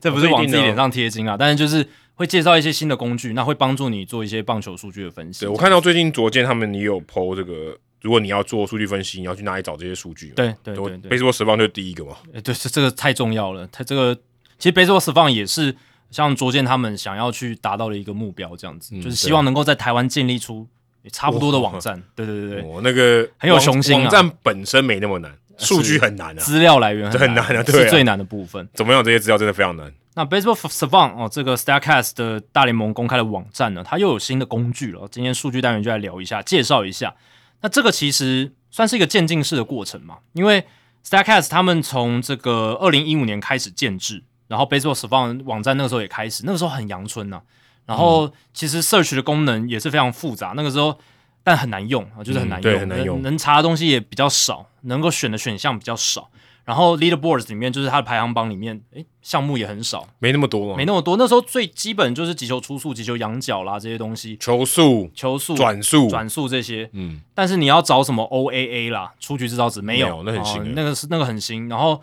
很多现在看到的什么 catcher framing 偷好球，然后捕手挡球，我们之前介绍的跑垒这些基本上都没有，都是 Spring- 最近这这两三年而已吧。对，然后像什么 spring speed 跑垒极速啦、pop time 捕手这种起跳的速度，这些其实也都是后面才一一个一个慢慢慢出来的。嗯那当各个单项的能力数据逐渐建制完成之后，它就开始有什么统合性的数据出现了。因为你看，你有捕手的这些单项，你有野手范围跟臂力的单项出来了，嗯那你就可以把它综合在一起，变成一个统合性的防守数据嘛。嗯，那你跑垒上面你有盗垒，你有跑垒级数，你有这个进垒的一些数据的话，那未来也许就会有一个跑垒的统合数据出来。跑嗯垒的分数，对不跑垒只的是分速数度而已，他判断了。那今天要介绍的是两个新的工具啊，第一个是 Base Running and R Value Leaderboard。那这个呢，它其实是呃一体两面啦，就是说以进攻端来看，它就是跑垒价值；以防守端来看，它就是臂力价值。对，因哦，为它讨论的是进垒的部分，extra base 就是你有没有多进一个垒，比如说你打一个深远的滚地球，你们跑成二垒安打，是嗯有、是不是一个 hustle double，、或者是你原本在一垒，然后打者左打者拉出一个穿越一二垒之间安打，你们上三垒，哦，像这种东西，嗯然后右外一手就是抑制你上三垒，对对，防守端来讲，就是这些外野手或者是防守球员能不能去抑制对方的进垒，这样子，所以它是一体两面，嗯哦他把它放在一起，这样子，你抓进攻端就是看跑垒，你抓防守端就是看臂力这，个我们跟上次讲那个响尾蛇队可以把一连打跑成二连打，一样的概念，一样的概念对，一样的概念，只是它这个那个是 Baseball Reference 嘛，对然后这个是 Statcast，的那 Statcast 会嗯、呃更精细这样子，而且它还有影片辅助。那当然，这个数据的目的就是刚刚讲了，跑者的话就是垒包上多进垒上面的表现，那外野手就是评价他阻止对方跑者多进垒的表现。那算法上面呢，其实它纳入运算的数据包含跑者速度、外野手传球的臂力、跑者在垒线间的位置、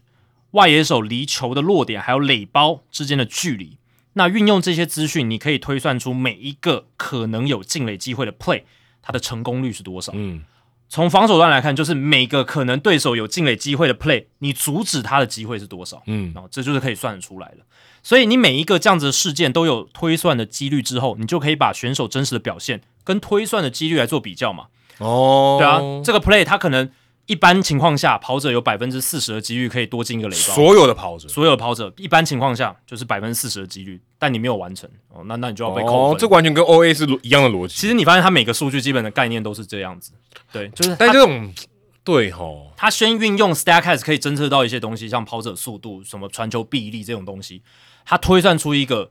几率哦、就是一个这种情况下这种情境、哦各种条件配合底底下，一般情况下 average 它有多少几率会进垒，对，然后呢再跟实际的情况做比较，他都是拿过去累积的几率，对对过对去应该说过去累积的这些成功的这个比例对对来对跟你现在做比较没。错，没错，没错。那跑垒方面的话，这些数据其实是不包含盗垒的，他只看那些是不是靠安打能多进垒包，哦或其他场上事件的进垒机会。比如说内野滚地球，你原本在垒包上的跑者是不是可以多进一个垒包，还是你判断错误了，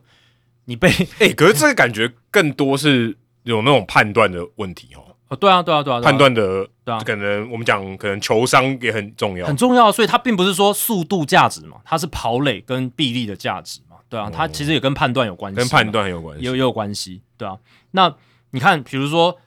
无人出局，二垒有人，一个游击手正面的内野滚地球，你二垒上的跑者会不会被触杀在三垒之前？嗯对不对？那你如果被触杀在三垒之前，等于球队少一个垒包嘛，从二垒退到一垒，而且还多一个出局数，哦，这个这个也有点关系嘛，或者是深远的外野飞球打到右半边，或者是打到中外野的 warning track 警戒区，你一垒上的跑者能不能推到推进到二垒？有些跑者可以、欸，有些跑者可以靠外野飞球从一垒推进到二垒嘛，嗯还有高飞先打从二垒跑回来的也有啊，对啊，这个 KD Hamilton 那个是 extra extra base 嘛，呃，本来第一个从对，啊一哦就算一个。因为你原本只能跑到三垒嘛，或者是哦不一定能跑到三垒、对，但可能不一定。然后你不止跑到三垒，你还回本垒，对，那那就是难度就非常非常高这样子。好，那实际应用上呢，大家也可以上 Baseball Savant 去看这个排行榜。那从二零二零到二零二二年呢，Trey Turner 在垒包间为球队多带来额外的九分的跑垒分数，哦所以他的这个呃 base running value 就是正九，这是这段期间就是二零二零到二零二二年以来全联盟最多的。那讲法就是这样子啦。哦，那同一期间呢，如果看防守端，外野手 Michael A. Taylor 他避免了对方跑者额外十三分的跑垒分数，这是外野手最好的。哎、可是这跟外野手比，左外野就很难了，对不对？如果左外野要发生抑制对方跑垒的情况，就比较低了，嗯，就是比如说三垒上有跑者打到左外野的飞球跑本垒的。跑本垒，或者是三垒上有跑者，然后左外野平飞安打，他呃应该二垒上有跑者，左外野平飞安打，能不能传回本垒之？类的，OK 之类的那感觉右外野或中外野手比较有比较有机会展现，对，可能是机会更多嘛。对对对，可能机会更累积多的分数可能会比较快。对，这就有可能。对，因为他这个也算是某种程度上也算是累积型嘛，对不对？对你要因为他有一些机会距离比较远，所以他要让抑制对方比较难，所以他一旦完成，他可以累积比较快。呃，对对对对对，对啊，所以呃，这个也是一点可以去考量。但呃，跑者上面呢，就是看你这种跑垒的球商，哦是然后还有你速度够不够快哦，这这些哦、都会去考量到。嗯而且他对于如果大家去看那个下拉选单，就是在整个情境上面 situation 里面，他的 situation 就跑垒情境其实分类很细耶，就包含说击球跑垒员呃上到一垒之后能不能冲到二垒，击球跑垒员上二垒之后能不能 extra base 到三垒，就是额外跑到三垒，或者是跑者原本在一垒，他是 hold 在二垒呢，还是能够成功的到三垒？而且几人出局，他有写两人出局以下，或者是两人出局，因为两有没有两人出局差很多嘛。然后或者是呃跑者在三垒，然后 fly out 就是非球出局，哦第一个出局，他能不能多进垒之类的哦，就是有各式各样的情境，他全部列在上面，然后来看这个跑者他在不同情境下他能够进垒的机会，他有没有把握住？哎、这这里有一个蛮有趣的，你刚才讲，你不管刚才有没有提到，就是跑者在一垒，然后他要往二垒冲还是往三垒，但是是两人出局，这种 case 空网应该不会勾，不会跑三垒吧？他就 hold 在二垒，或者是到冲到三垒嘛，对，但是大大部分人因为不想要第三个出局数出现在三垒，所以就更冒险了、对，就是这个感觉还蛮不符合一般棒球常理，对，所以他而且他成功的几率，嗯，不知道高不高啊？嗯对，就是应要该会看一被下。骂吧？对，如就果是你死在三垒会被骂，对对对，相位相对来讲比较照进哦。可是但是因为是呃两人出局、哦所以他可以球一出去就起跑，哦，也所以他起跑点是比较好的。这个倒是一个相对来讲，你不用考虑嘛，对不对？你就是跑就对了。对，但是你要不要进多进对三对对垒对？，但你前面的跑跑的距离蛮长一段的，对那相对来讲就有冒险往比较有优势一对点点，在速度上面，嗯对，在你提前起跑的一个状况，或者说因为两人出局，你可以就是不顾这个球的一个击球状况对对一直跑，对吧、所以我是觉得很有趣啊，就是他把这个分得很细，而且最扯的是每个 play 都有影片，哦每个 play 每一个情境，然后呃，他也会列出说，诶，这个有没有机会哦，再多额外的礼包？呃，有。然后他有没有成功的 save？有。然后他这个 play 他为他争取到多少的加分？零点二五分，零点二一分，哦他全部都写在上面。每一个 play 的分数。对他把它转换成分数的这个衡量标准，这样子，然后在最后全部 play 加起来就是你的这个跑垒价值嗯，哦。所以这个这个跟盗垒没关系哦，就是我刚刚讲那些情境而已。对，所以我是觉得未来它应该会结合盗垒，然后这个这个分数，还有你的那个跑垒级数，嗯，然后统合出一个可能跑垒的综合评价。我在想，我在猜啦，可能可会有这样子，所以如果那个是跑垒学全书要 update 第二版，应该要把这个放进去把。它放进去啊，因为这个然后你就有一个量化数据在对那啊，边这个。完全量化出去啊。对你就有量化数据了。对，所以我是觉得这个跑垒的东西，他们一定开发很久，因为我觉得这个好难哦，这个比内野的出局制造值都还晚开发我出就来，觉得这有点太复杂，因为很复杂，情境太多了，对情一境真个的事情太太多复了，多，而且有太多判断的因素了。嗯嗯，就考就是有呃，应该说不是考验你的能力嘛，就是你能力很好，跟你判断很差，但判断也算能力嘛。就是速度啦，对速度跟判断是不一样的事情，对对对，我说，可是判断能力很难量化，很难量化就啊。球有点像球商，你也难判断，你也难量化嘛。对啊，但它最后衡量标准就是你有没有进垒嘛。嗯那你如果进垒的频率很高，那代表你球商真的蛮好的。会比较好。对，因为你失败你会被扣分的。对 对你失败，你太你太脑冲，对不对？那对，你太脑判冲也不许够你会成谨慎。功啦，对但是你大部分几率会失败。大部分机，就算你速度再快，你太脑冲，其实也很容易出局。就是跑跑垒，它的一个艺术就是在这边。对你，你就算速度再快，你的盗垒成功，虽然我刚我们刚刚讲不是盗垒，可是盗垒成功率其实不一定是跟跑垒级数完全的正相关，嗯正相关，对啊，因我应为该说不是百分之百不正是相百关，分之百正相关，因有为相绝对是正相关，但不是百分之百。对，因为 Billy Hamilton 他虽然跑垒级数超级快，可是他其实盗垒失败也非常多。呃，因为大家都知道他要到垒，对这也是一个原因。对啊，对啊。那有些人他是盗垒成功多，诶，他成功率也很高，但他速度很慢，相对相慢。对可能比较没有那么快，这也有。对，你看像 Trey Turner，他是盗垒成功率很高，就之前了，盗垒成功率非常高的一个选手，他速度也飞快嘛，对吧、所以他这个球商也很重要。那我也看了一下现在排行榜的部分哦，跑垒分数最高的是 Corbin Carroll，还有红袜队的 Jaren Duran。这当然两个都飞快的， 这两个都飞毛腿。对，正三分的有十个人啦，对，正三分的有十个人，然后还有 Bobby Witt、Stephen Kwong、Christian Yelich、Miles Straw、Trey Turner、Gunnar Henderson、Byron Buxton，还有 Leody Taveras，全部都快腿啊，没有一个都不是是快嗯队腿。，对对对，都是快队。可是也有一些相对来讲并不是那么顶尖快的嘛，像 Yelich 他已经没有那么快了啊、嗯，对，对耶利但许可能是这里面最慢的。呃他也算最老的一个吧，嗯对， 这就是算相相对比较资深一点的，对吧、那最慢最慢就是呃，应该也不是说最慢哦，是最差的，哦，像 C.J. Cron、Teoscar Hernandez、Dominic Smith、Andrew Vaughn 啊、Rafael Devers 哦这几位，也也不到不太意外，嗯那对，也都不太意外呃，，除了跑垒速度不快之外呢，就感觉敏捷性不是那么好吧？我说敏捷就是他嘖感觉上不是这么灵活的人，对，这可能跟呃呃也也跟他跑垒判断可能有关对系，有关就系是判判断比较差，这可能也会造成影响，对吧、所以他还有呃列出说，诶，他有多少这个 advance 就是推进垒包的机会。那他确实推进的这个成功率大概是多少？然后他确实去尝试的几率有多少？嗯因为有机会不代表你一定要尝试嘛。嗯有时候你有这种冲三垒的机会，你不一定要尝试。嗯那他尝试的比例是多少？他都有列在上面，然后推测的尝试的成功率有多少？然后比联盟平均高出了多少的成功率？哦，都都都列在上面，他就分分的很细。哎、可是这种数据如果不够久，好像有点有点小样本也蛮容易误导的哦。呃，对啊，对啊，对啊，所以可能要看一下大样本这样子。对，所以他也有列出说，你可以把年份设定在二零一六年最早，嗯然后最晚可以设定到今年二零二三年。他们也应该也整理很久了。嗯，因为一年可能真的这样的 play 也不多。啊、对对对对，相对来讲，嗯，你安打上垒都已经很少了，几百可能一两百个，对不对？嗯，你要再进垒的机会可能更少。那野手的部分，刚刚还没讲到野手嘛？野手阻止对方进垒这种呃臂力价值最高的是 Adolis Garcia，哦，不意外，嗯，也不意外。嗯，他就是驻杀最多嘛，然后他是正六分哦，所以是非常非常高的，这个 field runs 非常高。那如果是看到排行榜最后面，哇，一有一个刚才我们提到的人 Christian Yelich 负四，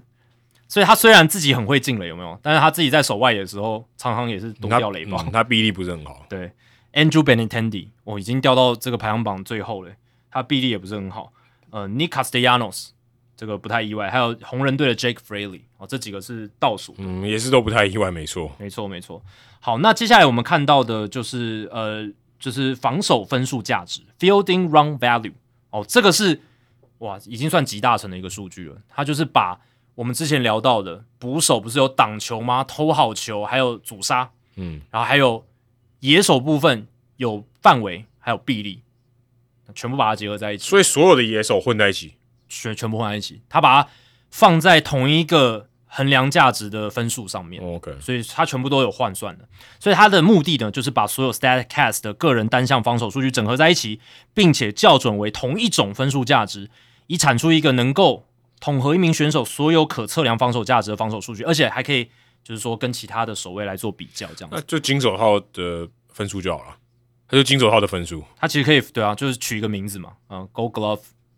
以后就是直接用这个分数来给金手套就好了，也可以。如果就是就哎比较就跟无聊一点的话，就跟我们对对，就跟 W R 值你直接决定 M V P 一样了，对，如果你要很很很数据的话，就真的可以这样子对，就是用用这个数据来因衡为他量防守，已经这么集大成了。对，它算是很集大成的。 那它的算法呢，就是把不同单项防守数据，然后它的这个出局还有分数来做一些转换。比如说 outs above average，一个 outs above average 外野手它是转换成零点九分，正零点九分，嗯，然后一个内野手的出局它是转换成零点七五分，是哦，这是他们算的啦。那还有就是外野手的传球分数，呃，就 fielder throwing runs，那一分就等于直接转换成一分的、嗯我、这个给的价值很高。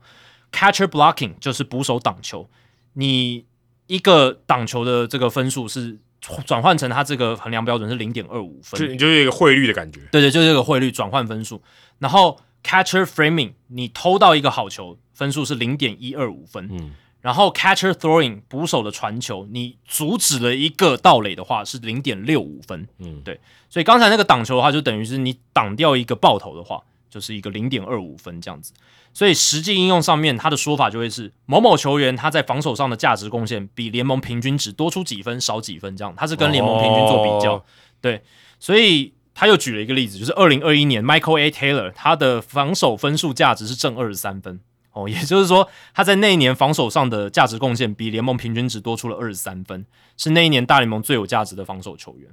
这是所有守卫算下来的，嗯，，对，正二三是最多，这个也，可是这个变得也是累积型数据了，对不对？啊、也是也是也是啦，就对啊你打的越多，你创造的这个价值就会越高你。分数累积才会多嘛，对，啊可是金手套未必是这样嘛，对不对？呃，有不一定啊。如果你出赛数相对没那么多，跟那些对防守表现很好，但其实投票的，就是因为还是有一定的票选嘛，然后再加上这个进阶数据，那你的这个初赛数的量体也要够大，那大才会得得票比较高吧，是没错。对对但是可能一百六十二场跟一百三十场就有对差别。对对对，如果你的每一个 play 的防守，你常常高难度有没有对？你那个分数累积的很快，你对可以超越那些防守场数比你多的人。嗯，对，对，这是可以的。对，那 Michael A. Taylor 当年二零二一年他是有十五分来自他的防守范围，嗯正七分来自他的传球臂力，他还是可以做一些分野的，哦，所以这个蛮蛮有趣的。你可以去了解说这个外野手他到底是防守范围大，还是他臂力帮助嗯他比较多这样子。不嗯过那权重蛮有趣的，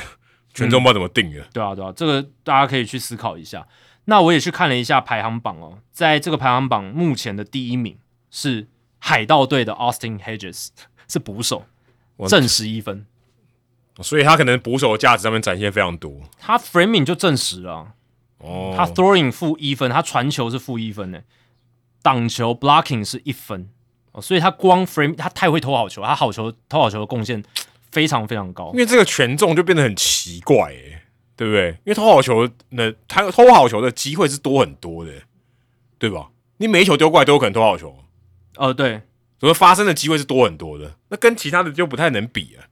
这但你投到一颗好球才才零点一二五分嘛，对，可是你相对机会是比较多，是对，但你你内野手守住一个 play 是零点七五分，就等于你要投六七个好球。对，对，所以他他这边也是有稍微去校准啊，因为他分数价值他是就希望校校准对在校准可以在对可以互相平互互相比较的对，一个不然状不况。然会很怪。对，那第二名是 Joy Weimer 这个酿酒人队的防守球员这样子，对，然后第三名是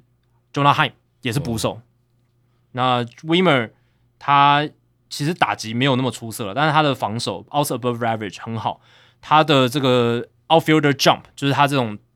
发动的时间、启动的时间也是蛮好的一个中外野手这样子。对，所以这是前几名啊，Wonder Franco 前也很名前面的名次，Sean Murphy 也在前面的名次，Kevin Kiermaier、Fernando Tatis Jr. 这是前七名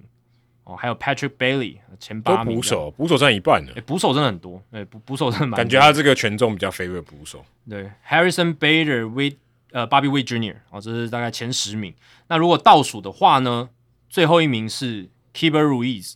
就是国民队的捕手。